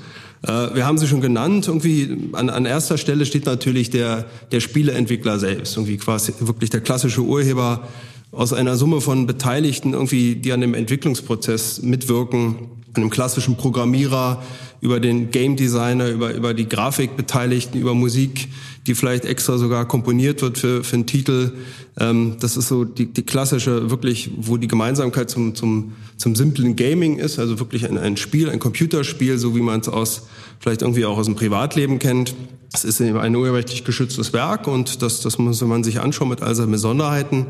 Dann haben wir den schon genannt, der dann da personenidentisch, unternehmensidentisch sein kann mit diesen Spieleentwicklern. Das ist der Publisher, der eben quasi im, im klassischen, in der klassischen Lizenzkette die Vermarktung dieses Spieletitels übernimmt und mit dem dann halt die entsprechenden Verträge auch zu schließen sind. Das ist eben eine Lizenzkette zwischen den Urhebern auf, aufgrund der Spieleentwicklung und dem Publisher und die Frage, wie gibt der diese Rechte dann weiter und an wen? Und die großen haben wir auch schon genannt. Das sind eben Blizzard, äh, für World of Warcraft zum Beispiel auch jetzt nicht ganz klassisches E-Sports, aber nicht zumindest früher Hat's erfolgreicher. Auch, hat, hat inzwischen auch, äh, man kann Arena gegeneinander spielen, World First Races, also die haben schon ganz eigene Ökosysteme auch da entwickelt. Ja, und, und neben diese, diese Publisher und der ein gewisser neuer Player im Vergleich zum klassischen Sport sind dann eben halt jetzt auch Veranstalter, die eben nicht über originäre Rechte an diesen Spielen verfügen, sondern eben halt einfach ein Event veranstalten wollten, einen Wettbewerb in welcher Form auch immer, ob international oder national, und sich dann die Frage stellen müssen, wie kommen wir an die Rechte an dem Spieletitel heran und äh, wem können wir was wie daran dann auch selber einräumen. Und dann geht's halt weiter runtergebrochen äh, zu den Clans, Schrägstrich Teams, die an diesen und den Spielern, die eben an diesen Veranstaltungen, an diesen Events teilnehmen, um sich da im Wettbewerb miteinander zu messen. Und dann, um wieder ein bisschen die Öffentlichkeit ins, ins Boot zu holen, äh, gibt es natürlich auch ein öffentliches Interesse, dass man sieht, was, was spielen die denn da, wer überträgt das. Da sind das halt eben halt die Plattformen, auch die haben wir schon genannt, Twitch, YouTube, Facebook, klassisch auch der Zone zum Teil, auch äh, oder Sport 1, die da in die, in die Vermarktung mit eintreten. Und bei jedem Sport, auch das viel schon Sponsoren und Werbepartner. Man braucht halt eben, wir haben gelernt, das Ökosystem ist noch nicht so ganz selbstfinanzierend. Man braucht fremdes Geld, man braucht Leute, die dort Werbung platzieren wollen. Nichts Neues, auch beim klassischen Sport ist es die Bannwerbung ist, gibt es natürlich seit je und je auch im kleinen, im kleinen Bereich. Und ich glaube, der Hauptunterschied und die Schwierigkeit im, im, Vergleich zum klassischen Sport, warum das Neuerung gibt, ist, dass anders als beim, beim Sport im Hinblick auf gewerbliche Schutzrechte die im E-Sports tatsächlich originär entstehen können. Also sprich, das genannte schon, das Computerspiel, für das man die Rechte sich eben erwerben muss, wenn man eine Veranstaltung damit machen will, hat halt diverseste Schutzbeteiligte, an die, an denen Markenrechte, Urheberrechte bestehen können. Und die muss man sich dann im Zweifel, im Einzelfall auch wirklich genau anschauen. Also es gibt, es gibt nicht das, das Computerspiel, sondern es gibt wirklich eine, eine einzelne Summe an, an separat geschützten äh, Werken an, an diesem Computerspiel. Ähm, und das bereitet dann in der, in der juristischen Auseinandersetzung häufig Probleme, weil eben zum Beispiel äh, Computerspieler sich so Fragen äh, stellen, wenn die Thematik hatte man bei Bots und sowas, World of Warcraft gab es große zwei Entscheidungen dazu, wirklich prägend für die, für den, für die ganze Rechtsentwicklung dort. Und die Frage, äh, dass man zum gewissen Teil Computerspiele äh, äh, und als, als, als wirklich als ähm, Computerprogramm geschützte Werke analysieren darf zum gewissen Grad, um zu verstehen, wie sie funktionieren, um vielleicht auch Zubehör dafür zu kreieren. Ähm, aber diese Schrankenregelung, die das vorsieht, eben leider nicht für die grafischen Elemente gilt, die in diesem Computerspielen auch enthalten ist. Vielleicht, ist, vielleicht an der Stelle, das ist, das ist so dieses Spannende und auch da ist das Politikum. Ne? Es steht nicht jedes Mal im Gesetz Sport drin und wir überlegen uns, ah, brauchen wir eine E-Sport-Regelung. Es kann schon sowas sein. Also der E-Sport ist angeblich eine Milliarden US-Dollar Revenue groß. Es weiß jeder, dass es größer ist, kommt auf an, ne? Nielsen, Yuzu nehmen immer nur dieses mhm. Event mhm. äh, als, als Fokus. Allein der Wettmarkt äh, wird äh, 4 Milliarden laut Sportsradar übersteigen. Das heißt. Chings nix hier, ja? Es, es wird aber größer sein als eine Milliarden der Markt. Ähm, das ist aber noch für, äh, klein im Vergleich zum Gaming. Gaming ist der größte Entertainment-Markt mit über 160 Milliarden. Weit größer als Musik, TV und so weiter. Und wenn wir dann ins Urheberrecht schauen, da sehen wir genau diese Elemente, aber wir haben, wir finden nicht das Computerspiel. Mhm. Das heißt, wir haben diesen Schutz zum einen, die technische Ebene, die du gerade angesprochen hast, also das Computerprogramm als Sprachwerk, äh, Paragraph 2 Absatz 1 Satz 1 Nummer 1 als Sprachwerk, ähm, mit dann den Sonderregelungen 69a folgenden, also eigene Sonderregelungen dafür. Dann ist jedes Einzelelement äh, auf inhaltlicher Ebene geschützt, Musik und so weiter und so fort. Ich weiß, ich mach's nicht zu technisch. Ja, heute. wir sind im Podcast, nicht in der Vorlesung. Ich mach's nicht zu technisch, ich will auch zum Punkt. Und dann seit kurzem auch noch das Spiel als filmähnliches Werk, also insgesamt inhaltlich. Und die haben ja alle eigene Rechte. Also wer, wer sich ein bisschen im Filmurheberrecht auskennt, ne, besondere Leistungsrechte. Ähm, zum Beispiel einfacher bekommt man diese Rechte äh, von den einzelnen Spielern, bei denen das Urheberrecht ent, entspringt. Und es ist der Wahnsinn, dass da immer noch Computerspiel also nicht, im, also nicht geregelt ist. Wir haben drei Schutzmechanismen für eine Sache eigentlich. Genau, und das, das, das ist eben halt auch gerade, wenn wir es schon angesprochen haben, die, die, der Hauptunterschied im klassischen Sport war immer der Versuch, äh, auch dort Leistungsschutzrechte und, mhm. und originäre urheberrechtlich geschützte Werke an, an dem dort vermeintlich Dargebotenen äh, zu generieren letztlich hat die Rechtsprechung da einen Strich durch die Rechnung gemacht, gesagt, nee, ihr habt ein Hausrecht äh, äh, abgeleitet, als weil ihr eben Veranstalter seid und weil ihr eben regulieren könnt, wer hier den Zutritt hat. Aber mehr ist es leider nicht. Die DFL wollte mal die Spielpläne äh, äh, schützen lassen. Das, äh, das, Richtig, das, das, das ist bis zum EuGH gegangen und dort wurde festgestellt, dass das Bullshit ist. Ähm, und auch übrigens die, ähm, die, die Frage, ob Sport oder ob die sportliche Leistung an sich oder das, was auf dem Feld dargeboten wird oder was, was, was Spieler machen, äh, seien es technisch bedarfte Spieler oder technisch unbedarfte Spieler, eben auch nicht dem Urheberrecht unterfällt. Das ist äh, Karen Murphy-Entscheidung, EuGH. Jahrgang fällt ja. mir nicht mehr ein. Ja, wobei man so bei, bei, wie gesagt, ich war ja damals immer schon ein Verfechter, wenn so ein Dribbling von Lionel Messi und irgendwie so, ich, ich finde, das hat einen Leistungsschutzcharakter. Aber zu was würde das führen? Bitte? Wohin würde das dann führen? Also ich bin ja äh, in der Theorie bei dir, aber weil das hätte doch, was für Auswirkungen hätte das äh, tatsächlich in der, in der Rechtsanwendung? Ja, das ist das, der Trend, wo es jetzt hingeht, die, die immer stärkere Vermarktung des einzelnen Spielers das über wäre verheerend. Also das, das, das wäre verheerend, Spiele, danke. Spiele mit Messi werden geschützt, urheberrechtlich und Spiele ohne Messi nicht. Ja, ja, aber, aber für, für Einzelelemente, ne, wenn ich an den Torjubel von Cristiano Ronaldo denke oder an seinen Anlauf beim Freistoß, ähm, äh, dann sind es zumindest irgendwelche Markenzeichen, die wir vielleicht aus dem, um jetzt zum E-Sport nochmal kurz zu kommen, da auch kennen. Also gewisse Elemente äh, davon, die so typisch sind, zum Beispiel Fortnite-Dances oder Das ist genau das, das, das ist also ja, also die, die Grenze, also nach dem klassischen deutschen gesetzlichen Urheberrecht erreicht das nicht die, ja. die, die künstlerische Darbietungsform, die erforderlich ist. Das ist der, der klassische Fall ist hier zum Beispiel die, also also da ist generell das, Gesetz und die Gerichte relativ zurückhaltend, aber so der, der Stehgeiger, der dann improvisiert auf der Bühne oder sowas, der ist dann ausübender Künstler und erwirbt in seiner Person losgelöst von dem Werk, was er interpretiert, dann eigene, nach dem Urheberrecht geschützte, äh, auch dann Verwertungsvergütungsansprüche in der Folge. Bei, tatsächlich ist aber beim, beim E-Sports die, die Diskussion in Abgrenzung zum Messi ob er nicht doch ausübende Künstler sind, wenn da irgendwie Abläufe losgelöst von so einer Hand-Auge-Koordination hin zu, zu Spielzügen, die künstlerisch orchestriert sind, vielleicht in irgendeiner Form. Die Diskussion wird kommen. Ich glaube nicht, dass es so viel andere Neuerungen geben wird wie als beim, beim, beim Sport, aber ich glaube, da ist weil beim Sport die Athletik noch deutlich und wesentlich stärker im Vordergrund steht, wird es den Gerichten vielleicht bei solchen künstlerisch angelehnten Spielen, je nach Spieletitel, schwerer fallen, das so ganz einfach abzulehnen. Also insofern kann man da, glaube ich, schon in Zukunft, je stärker das doch sich etabliert, sicherlich nochmal spannende Fragen stellen. Sind auch Fortnite-Tänze, hast du natürlich auch recht, sind aber Populartänze, die quasi auch nicht originär in Fortnite irgendwie entwickelt wurden, sondern die entstammen, soweit ich weiß, aus irgendwelchen Fernsehserien oder sowas und sind adaptiert. Aber natürlich ist so, ein, so, ein, so eine Tanzabfolge ist urheberrechtlich schutzfähig, ist ganz klar genannt, ausdrücklich.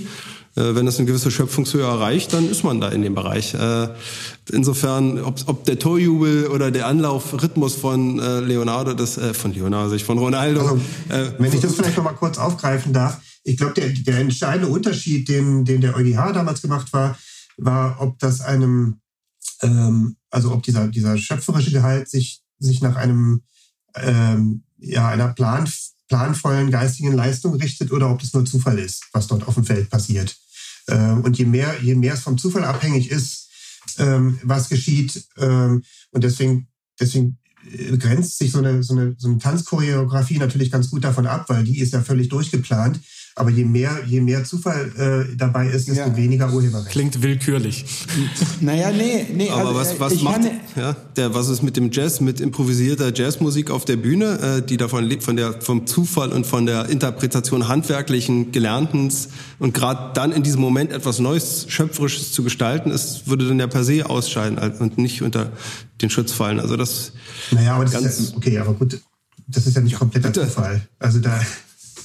Ja, aber man sieht, man sieht auch jetzt an unserer kurzen Diskussion hier, wie schwierig die Abgrenzung ist. Und ich kann ähm, äh, der Abgrenzung, die du eben äh, äh nachgezeichnet hast, die der EuGH vorgenommen hat, was abgewinnen, ähm, wenn es tatsächlich um Spielszenen geht, aber wenn es dann um, um Standardsituationen äh, geht, wie Elfmeter oder Freistöße, und da gibt's eben so einen Signature-Move eines Spielers, das hat ja dann nichts mehr mit Zufall zu tun. Insofern passt es an der Stelle dann auch wieder nicht. Und auch mit der kleinen Inter Münze, ne? Also die, die, die Schaffenshöhe ist ja auch nicht immer die höchste, die gefordert wird. Interessanterweise äh, dieser, dieser äh, Ronaldo-Move, den du da angesprochen hattest, Nepo, ähm, der, der wäre möglicherweise sogar als Marke schutzfähig. Ja. Also mal abseits vom Urheberrecht, ähm, weil du kannst ja als Marke alle möglichen Zeichen schützen, die, die sich irgendwie für, äh, für die menschlichen Sinne wiedergeben lassen. Und, ähm, und es gibt mittlerweile Bewegungsmarken, ähm, die du ähm, die du schützen lassen kannst. Und da könnte natürlich auch irgendwie so ein so ein, äh, so, ein, so ein Anlauf, so eine Anlaufbewegung oder die, die, die Hände in die Seite stemmen vor dem Anlauf von Ronaldo. Wäre das denkbar, dass man sowas schützen lässt? Genau, also das Spielehersteller, Publisher, originäre Computerprogramm, also dieses gebündelte Paket, was dann natürlich vereint wird beim Publisher, runtergebrochen werden kann bis ins einzelne, einzelne Werk, äh, liegt halt eben beim Publisher in der, in der Vermarktung. Dann kommt, tritt der, der Veranstalter auf den Plan. Darf ich, darf ich zu dem Publisher noch eine kurze, ein Beispiel nennen äh, für die interessierten Hörer? In, in Counter-Strike, dem bösen Counter-Strike, gab es den Fall des äh, M4A4 Howl. Das ist eine Waffe und die hat einen Skin. Und das bedeutet, die, die Waffe ist in gewisser Form, die, die hat halt ein, ein Bild abgebildet drauf. Und da hat der Publisher Wealth damals gesagt, ja, reicht doch coole Designs von euch ein und vielleicht verewigen wir die im Spiel. Dann hat es jemand mit diesem Design gemacht, aber das war von einem Künstler geklaut gebaut, der da natürlich nicht zugestimmt hat. Mhm. Und auf einmal war der Skin im Game und dann kam der Künstler hat gesagt so, ähm, Entschuldigung, was ist hier los? Und das ist der Grund, und das ist auch wieder interessant, die haben das dann rausgenommen, aber haben einen Deal gefunden, wie die bisherigen Skins noch drin bleiben können. Das ist jetzt einer der seltensten und teuersten Skins. Ja, das wird in Geld auf Plattformen gehandelt, äh, die es gibt. Das heißt, der Publisher, der Verlag hat ja eigentlich nur einen Zweck, alle Rechte zu bündeln. Und wenn er daran versagt, zum Beispiel hier, das ist natürlich gefährlich. Das ist immer leider die, die, die, die, die Krux im Urheberrecht, dass die Letzten beißen die Hunde. Er kann sich so genau. schön viel zusichern lassen. Es gibt keinen ja. gutgläubigen Rechteerwerb. Äh, wenn derjenige, der ihm das da einreicht, die Rechte daran nicht hatte, dann, dann hat er ein Problem und muss unter Umständen seinen Titel einstampfen. Und das, gut, da beim Spiel kann man es zumindest anpassen. Äh, aber älter in der Welt befindliche Titel, das, das wird dann schwieriger. Aber du musst genau. natürlich auch die Rechte erkennen, ne? Also du musst du musst bei solchen Aktionen auch auf, auf dem Schirm haben, dass dort Rechte überhaupt eine Rolle spielen können. Also zum Beispiel die, die, äh, die Sache mit den Tattoos bei Fußballspielern. Ähm, wer, hatte da, wer hatte da irgendwann mal dran gedacht, dass da Urheberrechte dran bestehen könnten und zu dessen Gunsten?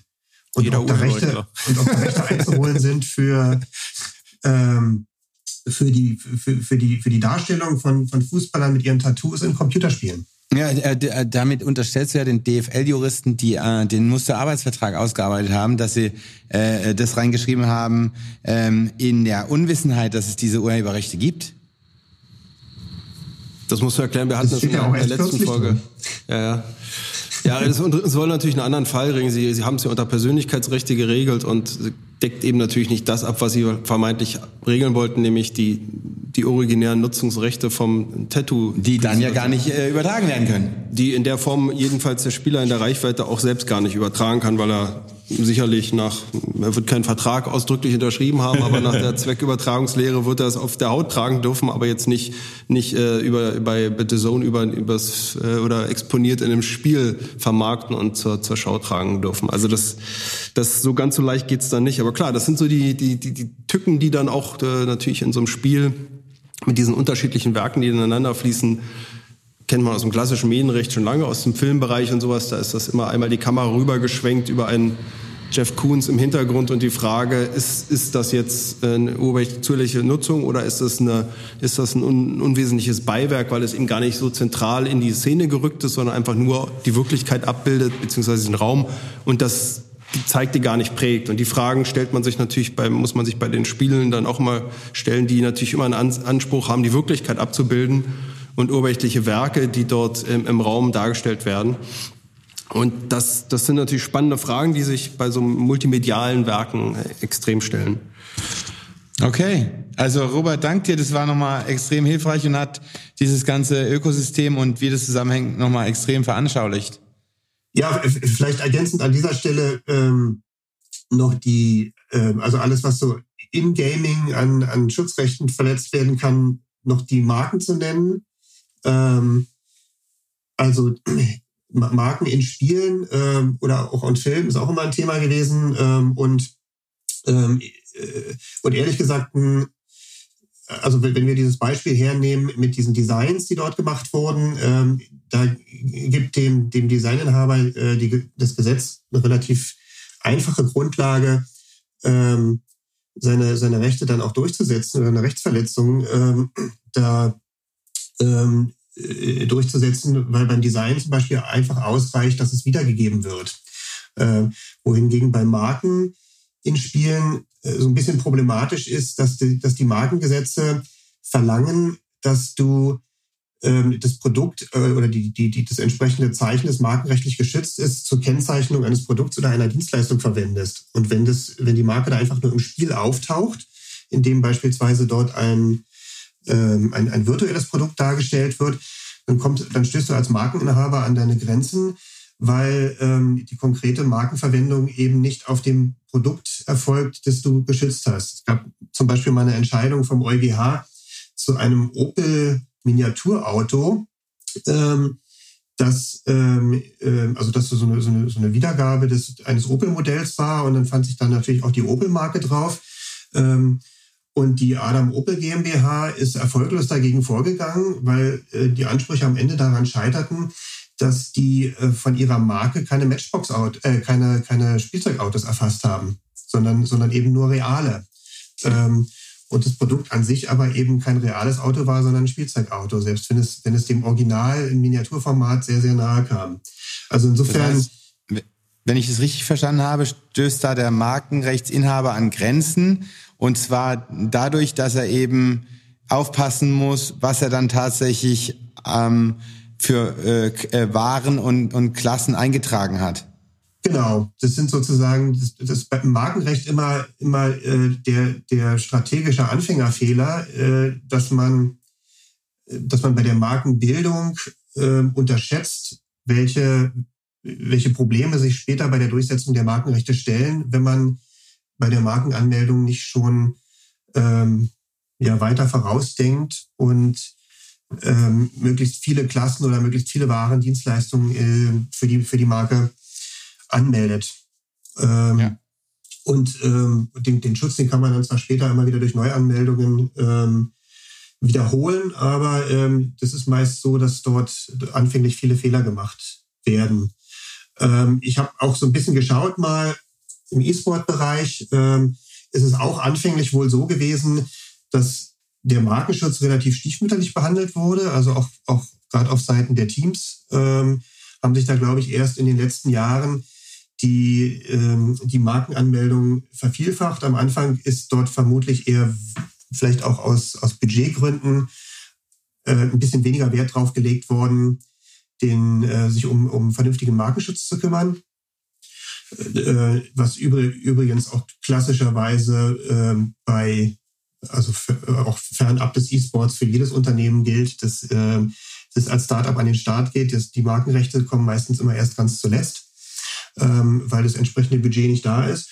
Und ähm, wenn ich mir jetzt aber angucke, äh, was eigentlich so maßgebliche Assets sind, also gerade für, für die Teams, ähm, dann sind es die Marken. Ja.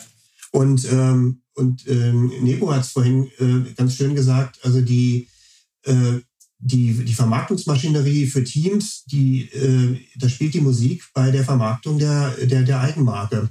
Ähm, wenn man mal die Seite von G2 Esports zum Beispiel aufruft, ähm, da ist anders, als man es bei Fußballclubs kennt, wo es irgendwie äh, auf, der, auf der Startseite irgendwie erstmal darum geht, da irgendwelche News unterzubringen ähm, oder die, die Spieler äh, ins richtige Format zu rücken.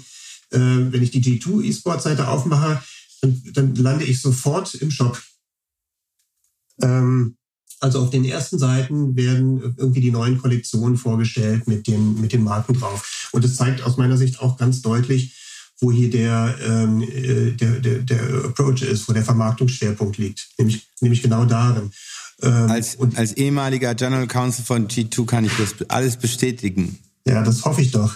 Und du bist wahrscheinlich auch dafür verantwortlich, dass, dass G2 europaweit immerhin 29 verschiedene Marken eingetragen hat. Das habe ich mir nämlich vorher mal angeschaut. Ja, also, also das Markenkonzept, wenn was, was du dafür verantwortlich, dann kann man dich dafür nur loben. Das hast du gut gemacht. Für das Markenkonzept war ich nicht verantwortlich, aber ich habe natürlich darauf hingewiesen, dass genau äh, die Vorteile, äh, die du erwähnt hast, äh, nützlich sind und in der Zukunft relevant sind. Und wir hatten da einen sehr guten Markenrechtler, der uns da hervorragend ähm, beraten hat.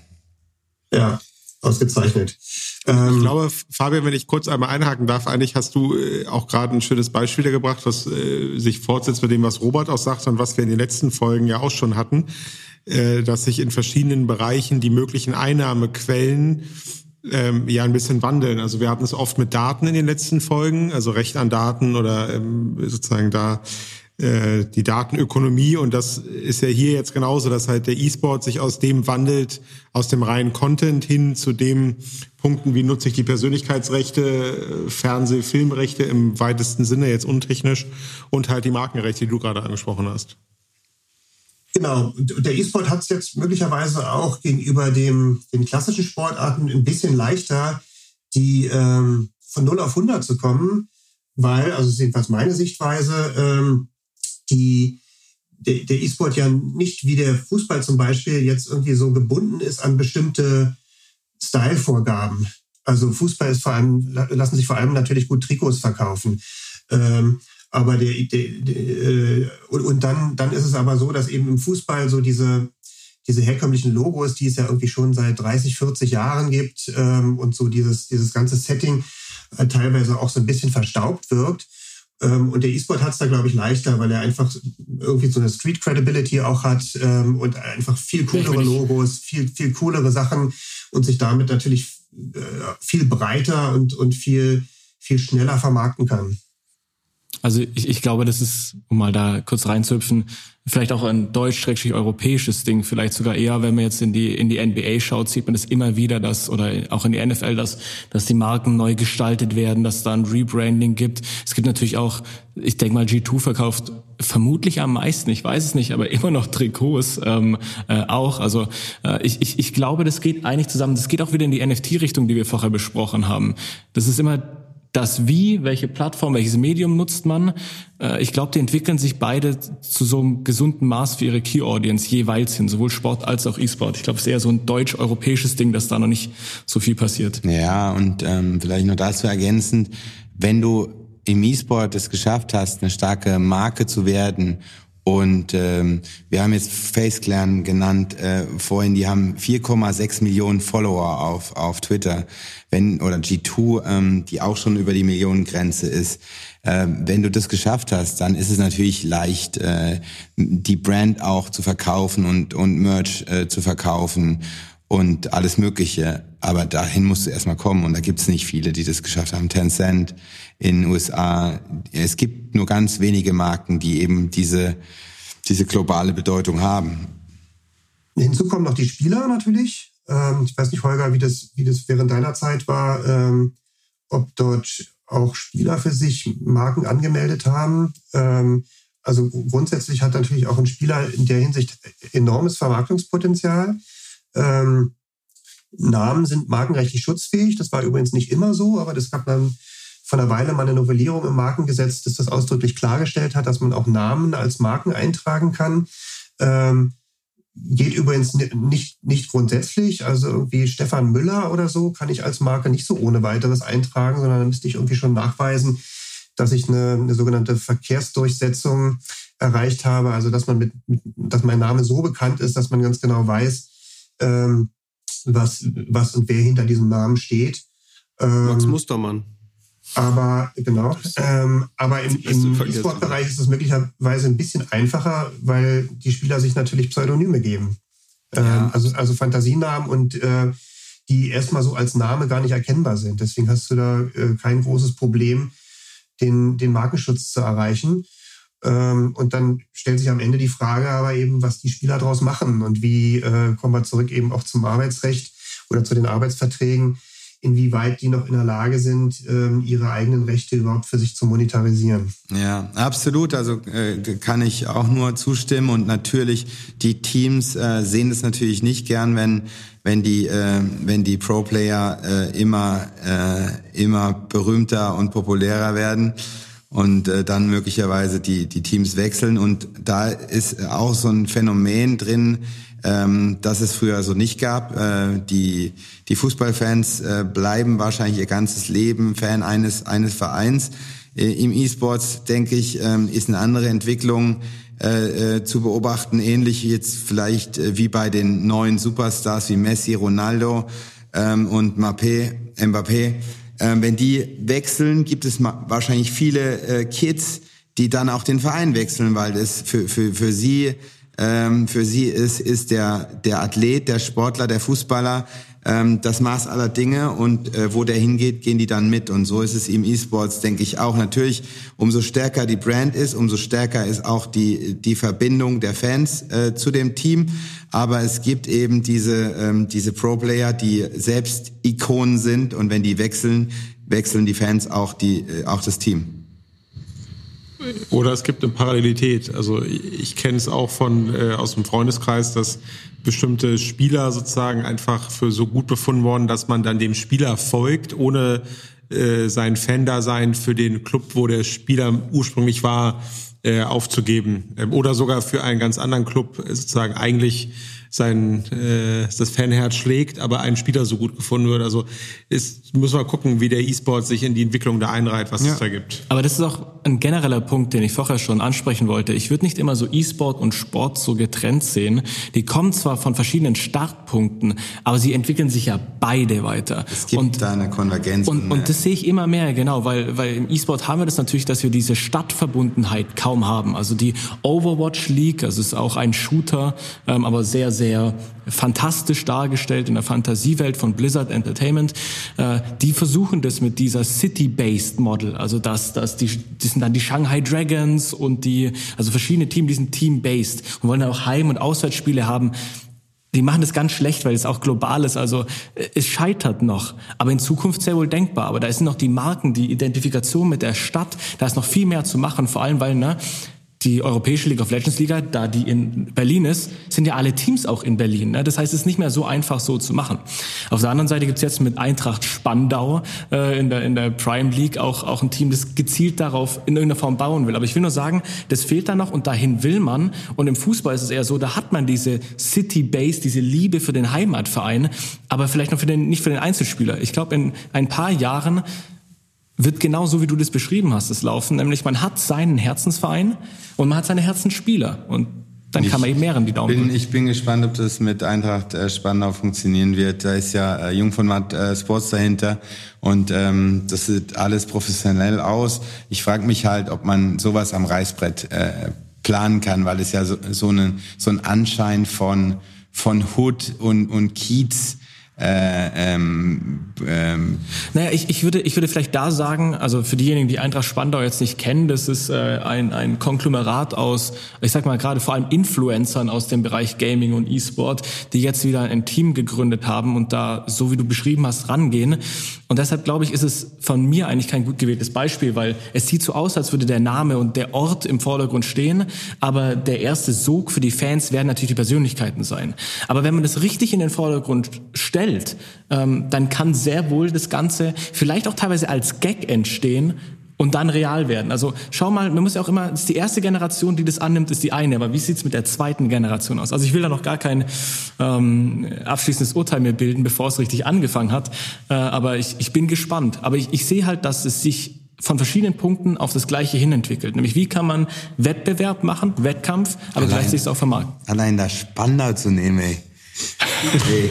Es heißt ja auch Spandau bei Berlin. Ja, genau. Ich glaube, das Oder ist Berlin der Gag Spandau, des Ganzen. Das ist ja gerade ja, Ich glaube, diese Reaktion bei dir ist der Gag. Ja, aber, aber, das, aber dann wird es trotzdem immer noch nicht, weil es so scheiße ist, wird es trotzdem immer noch nicht cool in dem Moment. Du darfst aber nicht vergessen, ich sehr interessant. Äh, es gibt auch im klassischen Sport durchaus ähm, Erfolgsgeschichten von Dingen, die am Reißbrett geplant ja, ja. sind, äh, was dir als Union-Fan, wie wir schon ein paar Mal in den Folgen hatten, ja nicht oder etwas sauer aufstößt. Aber die gibt es halt. Insofern ist es nicht ausgeschlossen, dass es im E-Sport auch geht. Vielleicht geht es da sogar fast noch leichter weil du dann tatsächlich ja doch weniger Zwänge hast, was so verbandsrechtliche Besonderheiten angeht und man mit Geld und Lizenzen und so das vielleicht doch etwas leichter handhaben kann. Und es ist auch nicht alles so zwingend lokal. Also ich bin VfB Stuttgart-Fan, weil ich komme aus dem Schwabeländle, da hatte ich zwei, drei Möglichkeiten und dann habe ich halt die jungen Wilden damals um Kevin Kurani und Alexander Lepp gewählt. Ähm, so, und das ist halt im E-Sport einfach ein bisschen aufgelöster. Da ist einfach, da kann man einfach global Fan sein. Ja, also äh, äh, ich finde auch, dass es, dass es überhaupt kein äh, Widerspruch ist, wenn man ein, auf der einen Seite ähm, im E-Sports Franchise-Systeme hat, die erfolgreich sind und ähm, wo es eben eine, eine geschlossene Liga gibt, weil der E-Sports eben keine Tradition hat. Und auf der anderen Seite hat man halt äh, äh, Profifußball, in dem es eine Tradition gibt und der aus einer ganz anderen Richtung herkommt. Insofern äh, ähm, habe ich manchmal den Eindruck, äh, dass ich mich immer rechtfertigen muss äh, dafür, dass ich äh, pro 50 plus 1 bin und, und, und pro Traditionsvereine, äh, wo ich doch äh, sozusagen auch ähm, im E-Sport ähm, berate. Aber für mich ist es kein Widerspruch. Das sind zwei verschiedene Welten ganz einfach. Und äh, bei 390 neulich, da hat äh, Axel hier diese neue European Football League ähm, gepriesen. Und die ist natürlich auch am Reißbrett äh, entstanden. Ähm, aber er findet eben die, äh, den Sport cool und er, und er kennt das in der Sportart nicht anders. Und äh, deswegen äh, gibt es, äh, wie es heißt so schön dann bei 93, äh, Widersprüche aushalten. Und das kann ich an der Stelle auch nur noch mal bestätigen. Also ich kann Eintracht Spannau wün wünsche ich alles Gute. Ich habe mich nur über den Namen gewundert. Ja, ich auch. Aber vielleicht muss man dem, dem Zeit geben und es ist, kommt ja darauf an, was du draus machst. Ich, ich frage mich eben immer, hat, wer hat jetzt mehr Tradition? SK Gaming, die in ihrer dritten Dekade sind und sich ihren Charakter vielleicht bis auf Counter-Strike beibehalten haben, oder Hoffenheim, die in der jetzigen Form und Farbe vielleicht nicht seit 30 Jahren auf ein Ziel hinarbeiten? Du sagst es, du sagst es. Und ähm, Tradition äh, soll ja auch kein Selbstzweck sein. Es, es kommt immer sozusagen auf, auf die Umgebung an und, und tatsächlich äh, bei Hoffenheim jetzt äh, ist ja ist ja nicht jetzt die fehlende Tradition das Problem, sondern wie wie das Ganze finanziert wird und wer dahinter steckt zum Beispiel. Also, ich sehe schon, wir brauchen sicherlich eine, eine, einen zweiten Teil. Ja, aber das hat dann wieder weniger mit E-Sports zu du tun. Brauchst, du brauchst Holger nur beim Thema Leidenschaft und Fankultur an, ansticheln und dann, dann geht's los. Dann bricht das aus ihm raus. Dann fällt irgendwann noch das Wort Leipzig und dann, dann geht er an die Decke. Ich habe doch nur versucht, mich nochmal einzuladen als Gast. Na, nach dem Heimsieg letzte Woche bin ich sehr entspannt ja, für die nächsten Monate. Ein Thema hatten wir ja noch. Ja, ein Thema haben wir noch auf äh, unserem Zettel und das ist eben Glücksspiel und, ähm, und E-Sport. Und ähm, da kann ich eigentlich dann auch gleich weitermachen mit Widersprüchen aushalten, weil äh, viele, viele in der in meiner Union Bezugsgruppe äh, gar nichts mit Sportwetten und Glücksspiel anfangen können und ähm, das immer ziemlich ähm, negativ bewerten, äh, diese ganze Sportwettenwerbung im TV etc. Und da ist mein Ansatz immer, äh, Leute, ähm, macht euch mal ein bisschen locker. Das gehört eben zum Spiel, zum ähm, Spiel dazu inzwischen. Und ähm, solange die Glücksspielregulierung in Deutschland funktionieren würde, hätte man nicht so viel Probleme mit Glücksspielsucht und übermäßigen Ausgaben, die ähm, die Sportwettteilnehmer in die in, in die Sucht treibt etc., sondern hätte man eben das als als Freizeitvergnügen wie wie früher äh, der Besuch in der Kneipe oder am Billardtisch. Und dann äh, würde man sich wahrscheinlich da gar nicht äh, ähm, so negativ mit befassen müssen. Aber die Glücksspielregulierung in Deutschland funktioniert eben nicht. Und jetzt kommen wir wieder zurück zum Thema. In Deutschland äh, ist ähm, ausschließlich äh, sind ausschließlich die Wetten auf Sportereignisse erlaubt. Und äh, da stellt sich im Rahmen von E-Sports die Frage, wie kann man die Zulässigkeit von E-Sport-Wetten begründen oder bewerten. Und äh, da hat Nepomuk auch zusammen mit seinem Professor, ähm, mit Herrn Professor Mattis ein Gutachten dazu geschrieben, der eben dann zu der Auffassung kommt, die meisten E-Sports-Titel ähm, können unter Sport subsumiert werden im weitesten Sinne und deswegen sollten auch Wetten auf E-Sports-Ereignisse in Deutschland zulässig sein. Weshalb auch in Österreich, ne, in sechs von neun äh, Bundesländern ist E-Sport ohne Probleme als Gesellschaftswette, genauso wie Wetten auf Wahlen möglich. Ich will das gar nicht bewerten, ich will nur sagen, das ist ein, ein System, das wenigstens äh, anders angegangen wird, anders durchdacht wird und nicht so ein bisschen verrucht. Und in den anderen drei, ne, Niederösterreich und Wien sind die, die zwei wichtigsten da. Äh, da haben wir extra Regelungen wie in Deutschland mit Sportwetten und da ist dann auch auf einmal schwierig. ja. Ähm, zurück zum Ausgangspunkt. Wetten auf E-Sports in Deutschland nicht erlaubnisfähig nach wie vor, obwohl es äh, im Glücksspielstaatsvertrag und in den Erläuterungsgründen eigentlich vorgesehen ist, dass es möglich ist, da ist es offen gehalten worden. aber die zuständige Behörde für die Erteilung von äh, Sportwettlizenzen in Deutschland, das Regierungspräsidium Darmstadt, äh, bewegt sich an der Stelle überhaupt nicht. Dem Namen entsprechend. Dem Namen entsprechend überhaupt nicht. Ähm, Wahrscheinlich auch aus politischen Zwängen, weil ähm, es gibt äh, dahinter das sogenannte Glücksspielkollegium, das sozusagen über diese Fragen entscheidet und nach wie vor sich an das DOSB-Gutachten orientiert, das zu dem Ergebnis kam, dass ausschließlich Sportsimulationen ähm, ähm, als ähm, ja ähm, also im E-Sport Sportsimulation als Sport bewertet werden kann. Also Und da, also, da muss ich äh, gleich Ja. in zwei Punkten rein. Also das Regierungspräsidium Darmstadt hält ja nicht hinterm Berg, ähm, was der Grund ist, nämlich E-Sport ist nicht als Sport anerkannt vom DOSB. Das ist quasi der Satz und das ist einfach juristisch nicht haltbar. Also weder in den Erwägungen des Glücksspielstaats nirgends ist der DOSB beliehen. Ähm, es wird nie auf ihn abgestellt. Das heißt, es ist einfach, das ist einfach nicht wahr. Du hast schon angesprochen, Seite 51 der Erläuterung steht drin. Ähm, wir beurteilen nicht, ob es E-Sport ist oder Sport. Das muss im Einzelfall entschieden werden und dessen verweigert sich das Regierungspräsidium derzeit. Äh, Professor Fischer hat übrigens darüber, der hat nicht gesagt, diese, der teilt nicht die äh, Meinung, dass man E-Sport teilt in virtuelle Sportsimulationen und nicht. Sagen wir mal, Professor Fischer war Vor, der ehemalige Vorsitzende BFH-Richter, der dieses Gutachten geschrieben Genau. hat für den DOSB. Und der teilt die DOSB-Meinung, dass virtuelle Sportsimulationen anschlussfähig an Sport sind, nicht. Weil er hat vor allem ein Problem mit der Rolle des Publishers. Alles wäre jugendgefährdend. Ich will jetzt nicht zu despektierlich werden, das ist, ich, ich teile die Meinung äh, generell nicht, aber er sagt zumindest, und da ist er dem DOSB weit voraus, diese Trennung, diese sachfremde Trennung des E-Sports ergibt keinen Sinn. Er kommt nur dann zu einem anderen Ergebnis, und da sind wir wieder bei politischen Gründen sicherlich. Ähm, ich halte das, wie du schon gesagt hast, äh, für äh, grundsätzlich äh, pflichtig und fähig. Ähm, äh, es kommt halt auf den Einzelfall an. Was ich überraschend finde, oder wenig überraschend, aber schon schockierend ist, dass man diese Einzelfallprüfung, die in den Erwägungsgründen gefordert wird, einfach, das ist einfach ein Ermessensnichtgebrauch. Ähm, und das finde ich schon wirklich schockierend. Ja. In der Examensklausur wären wir damit durchgefallen. Absolut. Absolut. Weil der DOSB hat eigentlich damit gar nichts zu tun. Ja.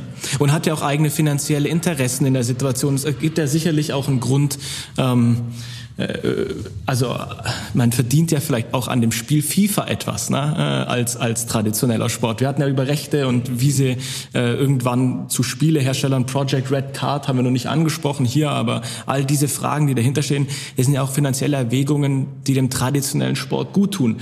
Und wenn man dann sagt, na ja, ein Spiel von EA Sports, die mit Lootbox-Problematiken unvergleichbarem auffallen. Also das ist schwierig, diesen E-Sport dann auf einmal als den, die, die reinste Form, die unterstützenswürdigste Form darzustellen. So viel ist auf jeden Fall mal sicher. Könnt ihr denn einen Ausblick geben, äh, was, was ihr denkt, wie sich das entwickelt?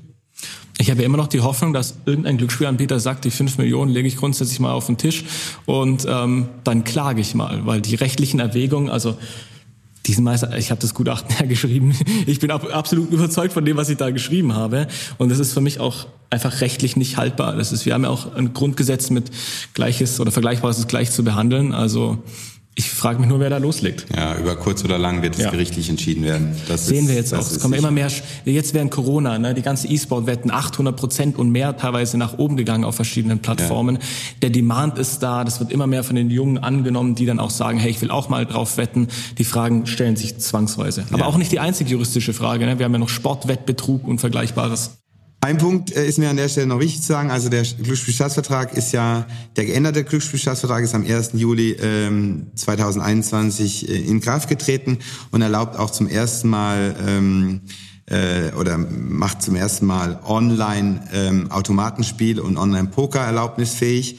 Das ist ein, ein, ein Schritt in sozusagen in eine, in eine ähm, äh, komplettere Regulierung von Glücksspielen, aber trotzdem äh, bleibt es noch äh, weit hinter dem zurück, was andere europäische Länder regulieren, Dänemark, Malta etc., äh, wo tatsächlich es eine Abstufung gibt in einzelne Kate Kategorien des Glücksspiels und es gibt keinen äh, Bereich, der, der nicht reguliert ist. Und in Deutschland hat man eben das Problem, sobald man in, ähm, in, in, im Bereich des Glücksspiels ist, das heißt, ähm, man hat äh, ein Spiel, bei dem man äh, mit dem Einsatz die, die äh, Gewinnchance erwirbt ähm, und das Ganze überwiegend vom Zufall abhängt, das Ergebnis. Dann ist man im Glücksspielbereich und wenn man da nicht ähm, im Bereich Lotto, Sportwetten, ähm, Online ähm, oder äh, Online Poker ist, ist man ist es nach, nach der Definition des Glücksspielstaatsvertrags eben nicht erlaubnisfähig. Und was macht man dann? Dann hat man Glücksspiel und möglicherweise ein ungefährliches Glücksspiel, aber das man nicht am Markt platzieren kann. Und äh, insofern ist das, was, was, was die Bundesländer, die zuständig sind für die Regulierung des Glücksspiels, machen, einfach immer äh, eine Reaktion auf die letzten 20 Jahre, ob, ohne, dass es, ohne dass es irgendwie mh, zukunftsfähig ist äh, und insofern zum Scheitern verurteilt. Und ähm, bei der Abgrenzung, was was auch noch, sorry, ein wichtiges Thema ist, zwischen Skill Game, also zwischen Geschicklichkeitsspielen und Zufallsspielen, ähm, da, da ist man dann auch in, in Kompetenzfragen. Wer entscheidet denn über die Abgrenzung? Entscheiden die Glücksspielbehörden darüber, ob etwas ähm, ein, ein, äh, in ihren Zuständigkeitsbereich fällt oder nicht? Oder entscheidet ähm, der Jugendmedienschutzstaatsvertrag äh, das Ganze und, und die dafür zuständigen Behörden. Ähm, und wenn man in dem Bereich ist, da hat man dann nämlich das Problem, ähm, wie, wie zum Beispiel bei EA Sports FIFA im Ultimate-Modus, dass man dann plötzlich mit Lootboxen in den Spielen konfrontiert wird und nicht weiß, wie man das Ganze regulieren soll oder kann. Und da gelten dann eben nur die, die Alters... Ähm, äh, Vorschriften äh, und, und, und auch FIFA 22 hat wieder keine Alters äh, äh, Beschränkung und ist, äh, da kann der der Zehnjährige im Rossmann seine ähm, seine äh, Karte holen und sich und die dann äh, für für für Karten in in FIFA ähm, ähm, ausgeben. Im Gegensatz zu der NBA, also der 2K, der der NBA-Simulation, äh, die jetzt zum ersten Mal eine Altersbeschränkung bekommt, weil zwischendrin mal so ein bisschen Slotmaschinen ähnliche Dinge möglich sind, ähm, wo dann gesagt wird, ja, das führt dann den Spieler eher an den Gedanken von Glücksspiel heran, was dann schon fast ein bisschen ironisch ist. Absolut. Und da sind die Probleme, dass die Kids solche, äh, solche Möglichkeiten haben und nicht jetzt im Bereich von Sportwetten, die eigentlich vernünftig reguliert sind, erst ab 18 spielbar sind und, ähm, äh, da, und, und monatliche Limits existieren, dass man da nicht übermäßige Ausgaben hat. Insofern, ähm, Sportwetten ist für mich ein, ein, ein, ein zulässiges gesellschaftskonformes Entertainment-Produkt. Das Amen. noch als Abschluss. Aber das schreit ja danach, dass wir genau diese Thematik nochmal isoliert betrachten. Weil, ja, sehr um, gern. Vielleicht um, auch ein bisschen klarer. Das war jetzt wirklich sehr viel auf einmal. Aber äh, ich denke, wir haben auf jeden Fall äh, jetzt, jetzt heute gesehen, äh, also vielen Dank an dich, Nepo, dass äh, der, der E-Sport äh, sehr relevant ist schon. Er wird auch immer relevanter werden für uns als, als Sportrechtler, weil es viele Querschnittsmaterien gibt, die zum Teil ja gleich, zum Teil anders behandelt werden müssen. Und ähm, ich denke, es wird zwingend nochmal äh, nicht nur juristische Fachliteratur mit Aufsätzen von uns allen bedürfen, sondern äh, auch nochmal einer weiteren Podcast-Folge, um dann da anzuknüpfen. Ähm, ich denke, für heute sozusagen haben wir erstmal einen ersten Einblick in die, die wichtigsten Themen geben können. Ähm, Jetzt machen wir noch einen kleinen Werbeblock. Genau. Weil ähm, Nepo ist nicht nur unser E-Sport-Rechtsspezialist, sondern auch Mitherausgeber der Spoprax, der Zeitschrift für Sportrecht und E-Sport-Recht. Und ähm, ähm, ja, äh, stell mal kurz vor, bitte, Nepomuk, ähm, was äh, die Spoprax so, so macht und ähm, wie wir jetzt vielleicht äh, zukünftig auch ähm, miteinander öfter verkehren. Ja, also mit dir, Holger, verkehre ich immer sehr gern, sehr häufig, daher mache ich das natürlich gern. Äh, erste, erste Einschränkung, ich, ich bin nicht Mitherausgeber, ähm, ich bin auch Herausgeber, Beiratsmitglied, aber ich bin zumindest veran verantwortlich für den E-Sport-Teil der Spoprax. Daher fühle ich mich da ähm, auf jeden Fall auch äh, in der Lage, etwas dazu zu sagen. Also die, die Spoprax die gibt es jetzt seit äh, neun Heften, also seit April 2021. Das heißt, wir haben bald unser Einjähriges und das Gründungsjahr ist jetzt bestanden. Sie erscheint monatlich und teilt sich zum ersten Mal wirklich 50 Prozent Sport, 50 Prozent E-Sport auf, wobei einige Beiträge ja immer wieder auf das jeweils andere Gebiet referenzieren wollen und auch müssen. Da haben wir jetzt schon gesehen mit Sportprivilegierungen, die für den E-Sport relevant sind, aber auch Fragen, die sich im Sport entwickeln, auf die der E-Sport vielleicht schon eine Antwort gefunden hat. Ob sie gut oder schlecht sein mag, will ich nicht bewerten. Und das ist so der Anspruch, wirklich 50-50, ganz ehrlich zu sagen, wir holen Experten aus beiden Bereichen. Da gibt's dann, äh, ich kann auch auf die Webseite verweisen, äh, spoprax.eu und da findet man alle Infos wir erscheinen monatlich, wir sind auf Back Online zu finden, schon nach vier Heften, was natürlich auch äh, ein ganz tolles Ding für uns war, für die Verbreitung fantastisch ist. Ähm, Genau, und dafür, dafür stehen wir. Es sind immer so acht Beiträge circa in der, in der Zeitschrift, auch, aber auch ein ganz neues Format. Also wir wollen nicht so eingestaubt wissenschaftlich, darum auch das Prax, Prax, äh, Praxis äh, im Namen, sondern wir wollen auch, äh, wir haben auch ein Interviewformat beispielsweise. Oder wir haben jetzt äh, vor der 20. Legislaturperiode habe ich einen ähm, Beitrag gemacht mit allen Verantwortlichen der demokratischen Fraktionen im Bundestag. Wenn ihr in die Regierung gewählt werdet, was macht ihr mit dem E-Sport rechtlich?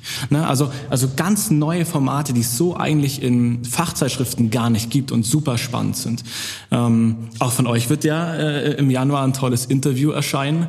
Und genau, das ist der Anspruch der, der Spurprax. Äh, ja, also äh, danke Nepomuk. Äh, und ja, die Spurprax ist auf uns zugekommen und äh, wir äh, versuchen das jetzt mal in den nächsten Folgen auch mal aktuelle Beiträge aus der Zeitschrift aufzunehmen und dann im, im Podcast zu besprechen, äh, sei es mit dem Autor oder mit der Autorin selbst äh, sei es mit einem betroffenen Athleten, der sozusagen Insights ähm, äh, aus dem besprochenen Sachverhalt hat. Also da sind wir selbst gespannt, in, in welche äh, Richtung das führen wird. Also wir, wir freuen uns und ja, ähm, Nepomuk wird auf jeden Fall äh, häufiger zu Gast sein. Also es wird mich natürlich freuen. Im, Im Januar in der ersten Ausgabe kommt natürlich gleich ein Beitrag zum Vergleich der E-Sport-Wettsituation Deutschland-Österreich. Mhm geschrieben von zwei fantastischen Autoren, deren Namen ich nicht nennen möchte. Ähm, aber die werden eine tolle Grundlage zum Beispiel für das Thema Glücksspielrecht, das ihr eh noch ansprechen wollt. Also das ist eigentlich der Mehrwert, dass, dass, dass wir ein tolles Sprachrohr haben mit eurem Podcast, der ja wirklich super ankommt ähm, und den ich immer, das ist der einzige Grund, warum ich joggen gehe, damit ich euren Podcast einmal hören kann. Das, äh, es sind zehn Minuten gerne. Joggen und danach ich weiß, das, das ist langsames lange, Auslaufen. Das lange Joggen.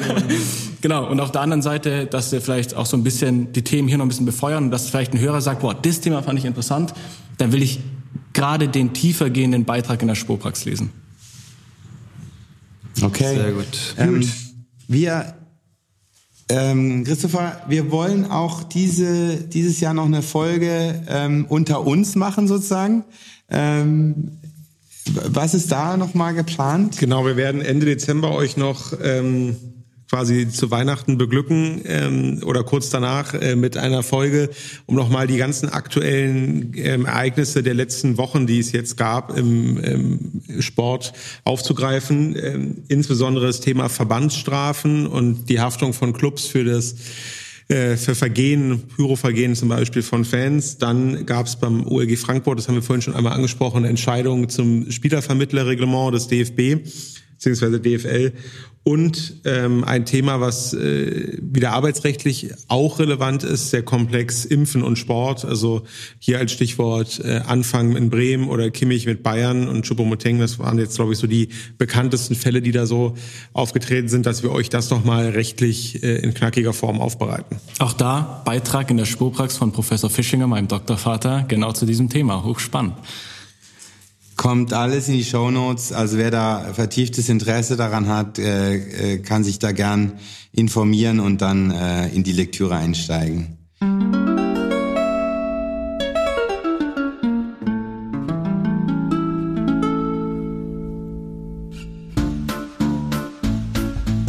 Ja, äh, vielen Dank. Äh, ich, ich, ich weiß nicht, ähm, ob das jetzt heute tatsächlich ein bisschen überfrachtet war mit, äh, mit Infos und, und Themen.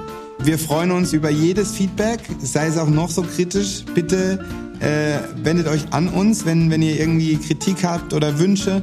Äh, wir würden uns freuen. Ja, ähm, in dem Sinne, äh, ciao, ciao. Bis zum nächsten Mal. Bis dann. Bis dann, danke. Tschüss. Tschüss. Danke für deinen Besuch, Nepomuk. Ja, gerne. Gute danke. Heimreise nach Hamburg.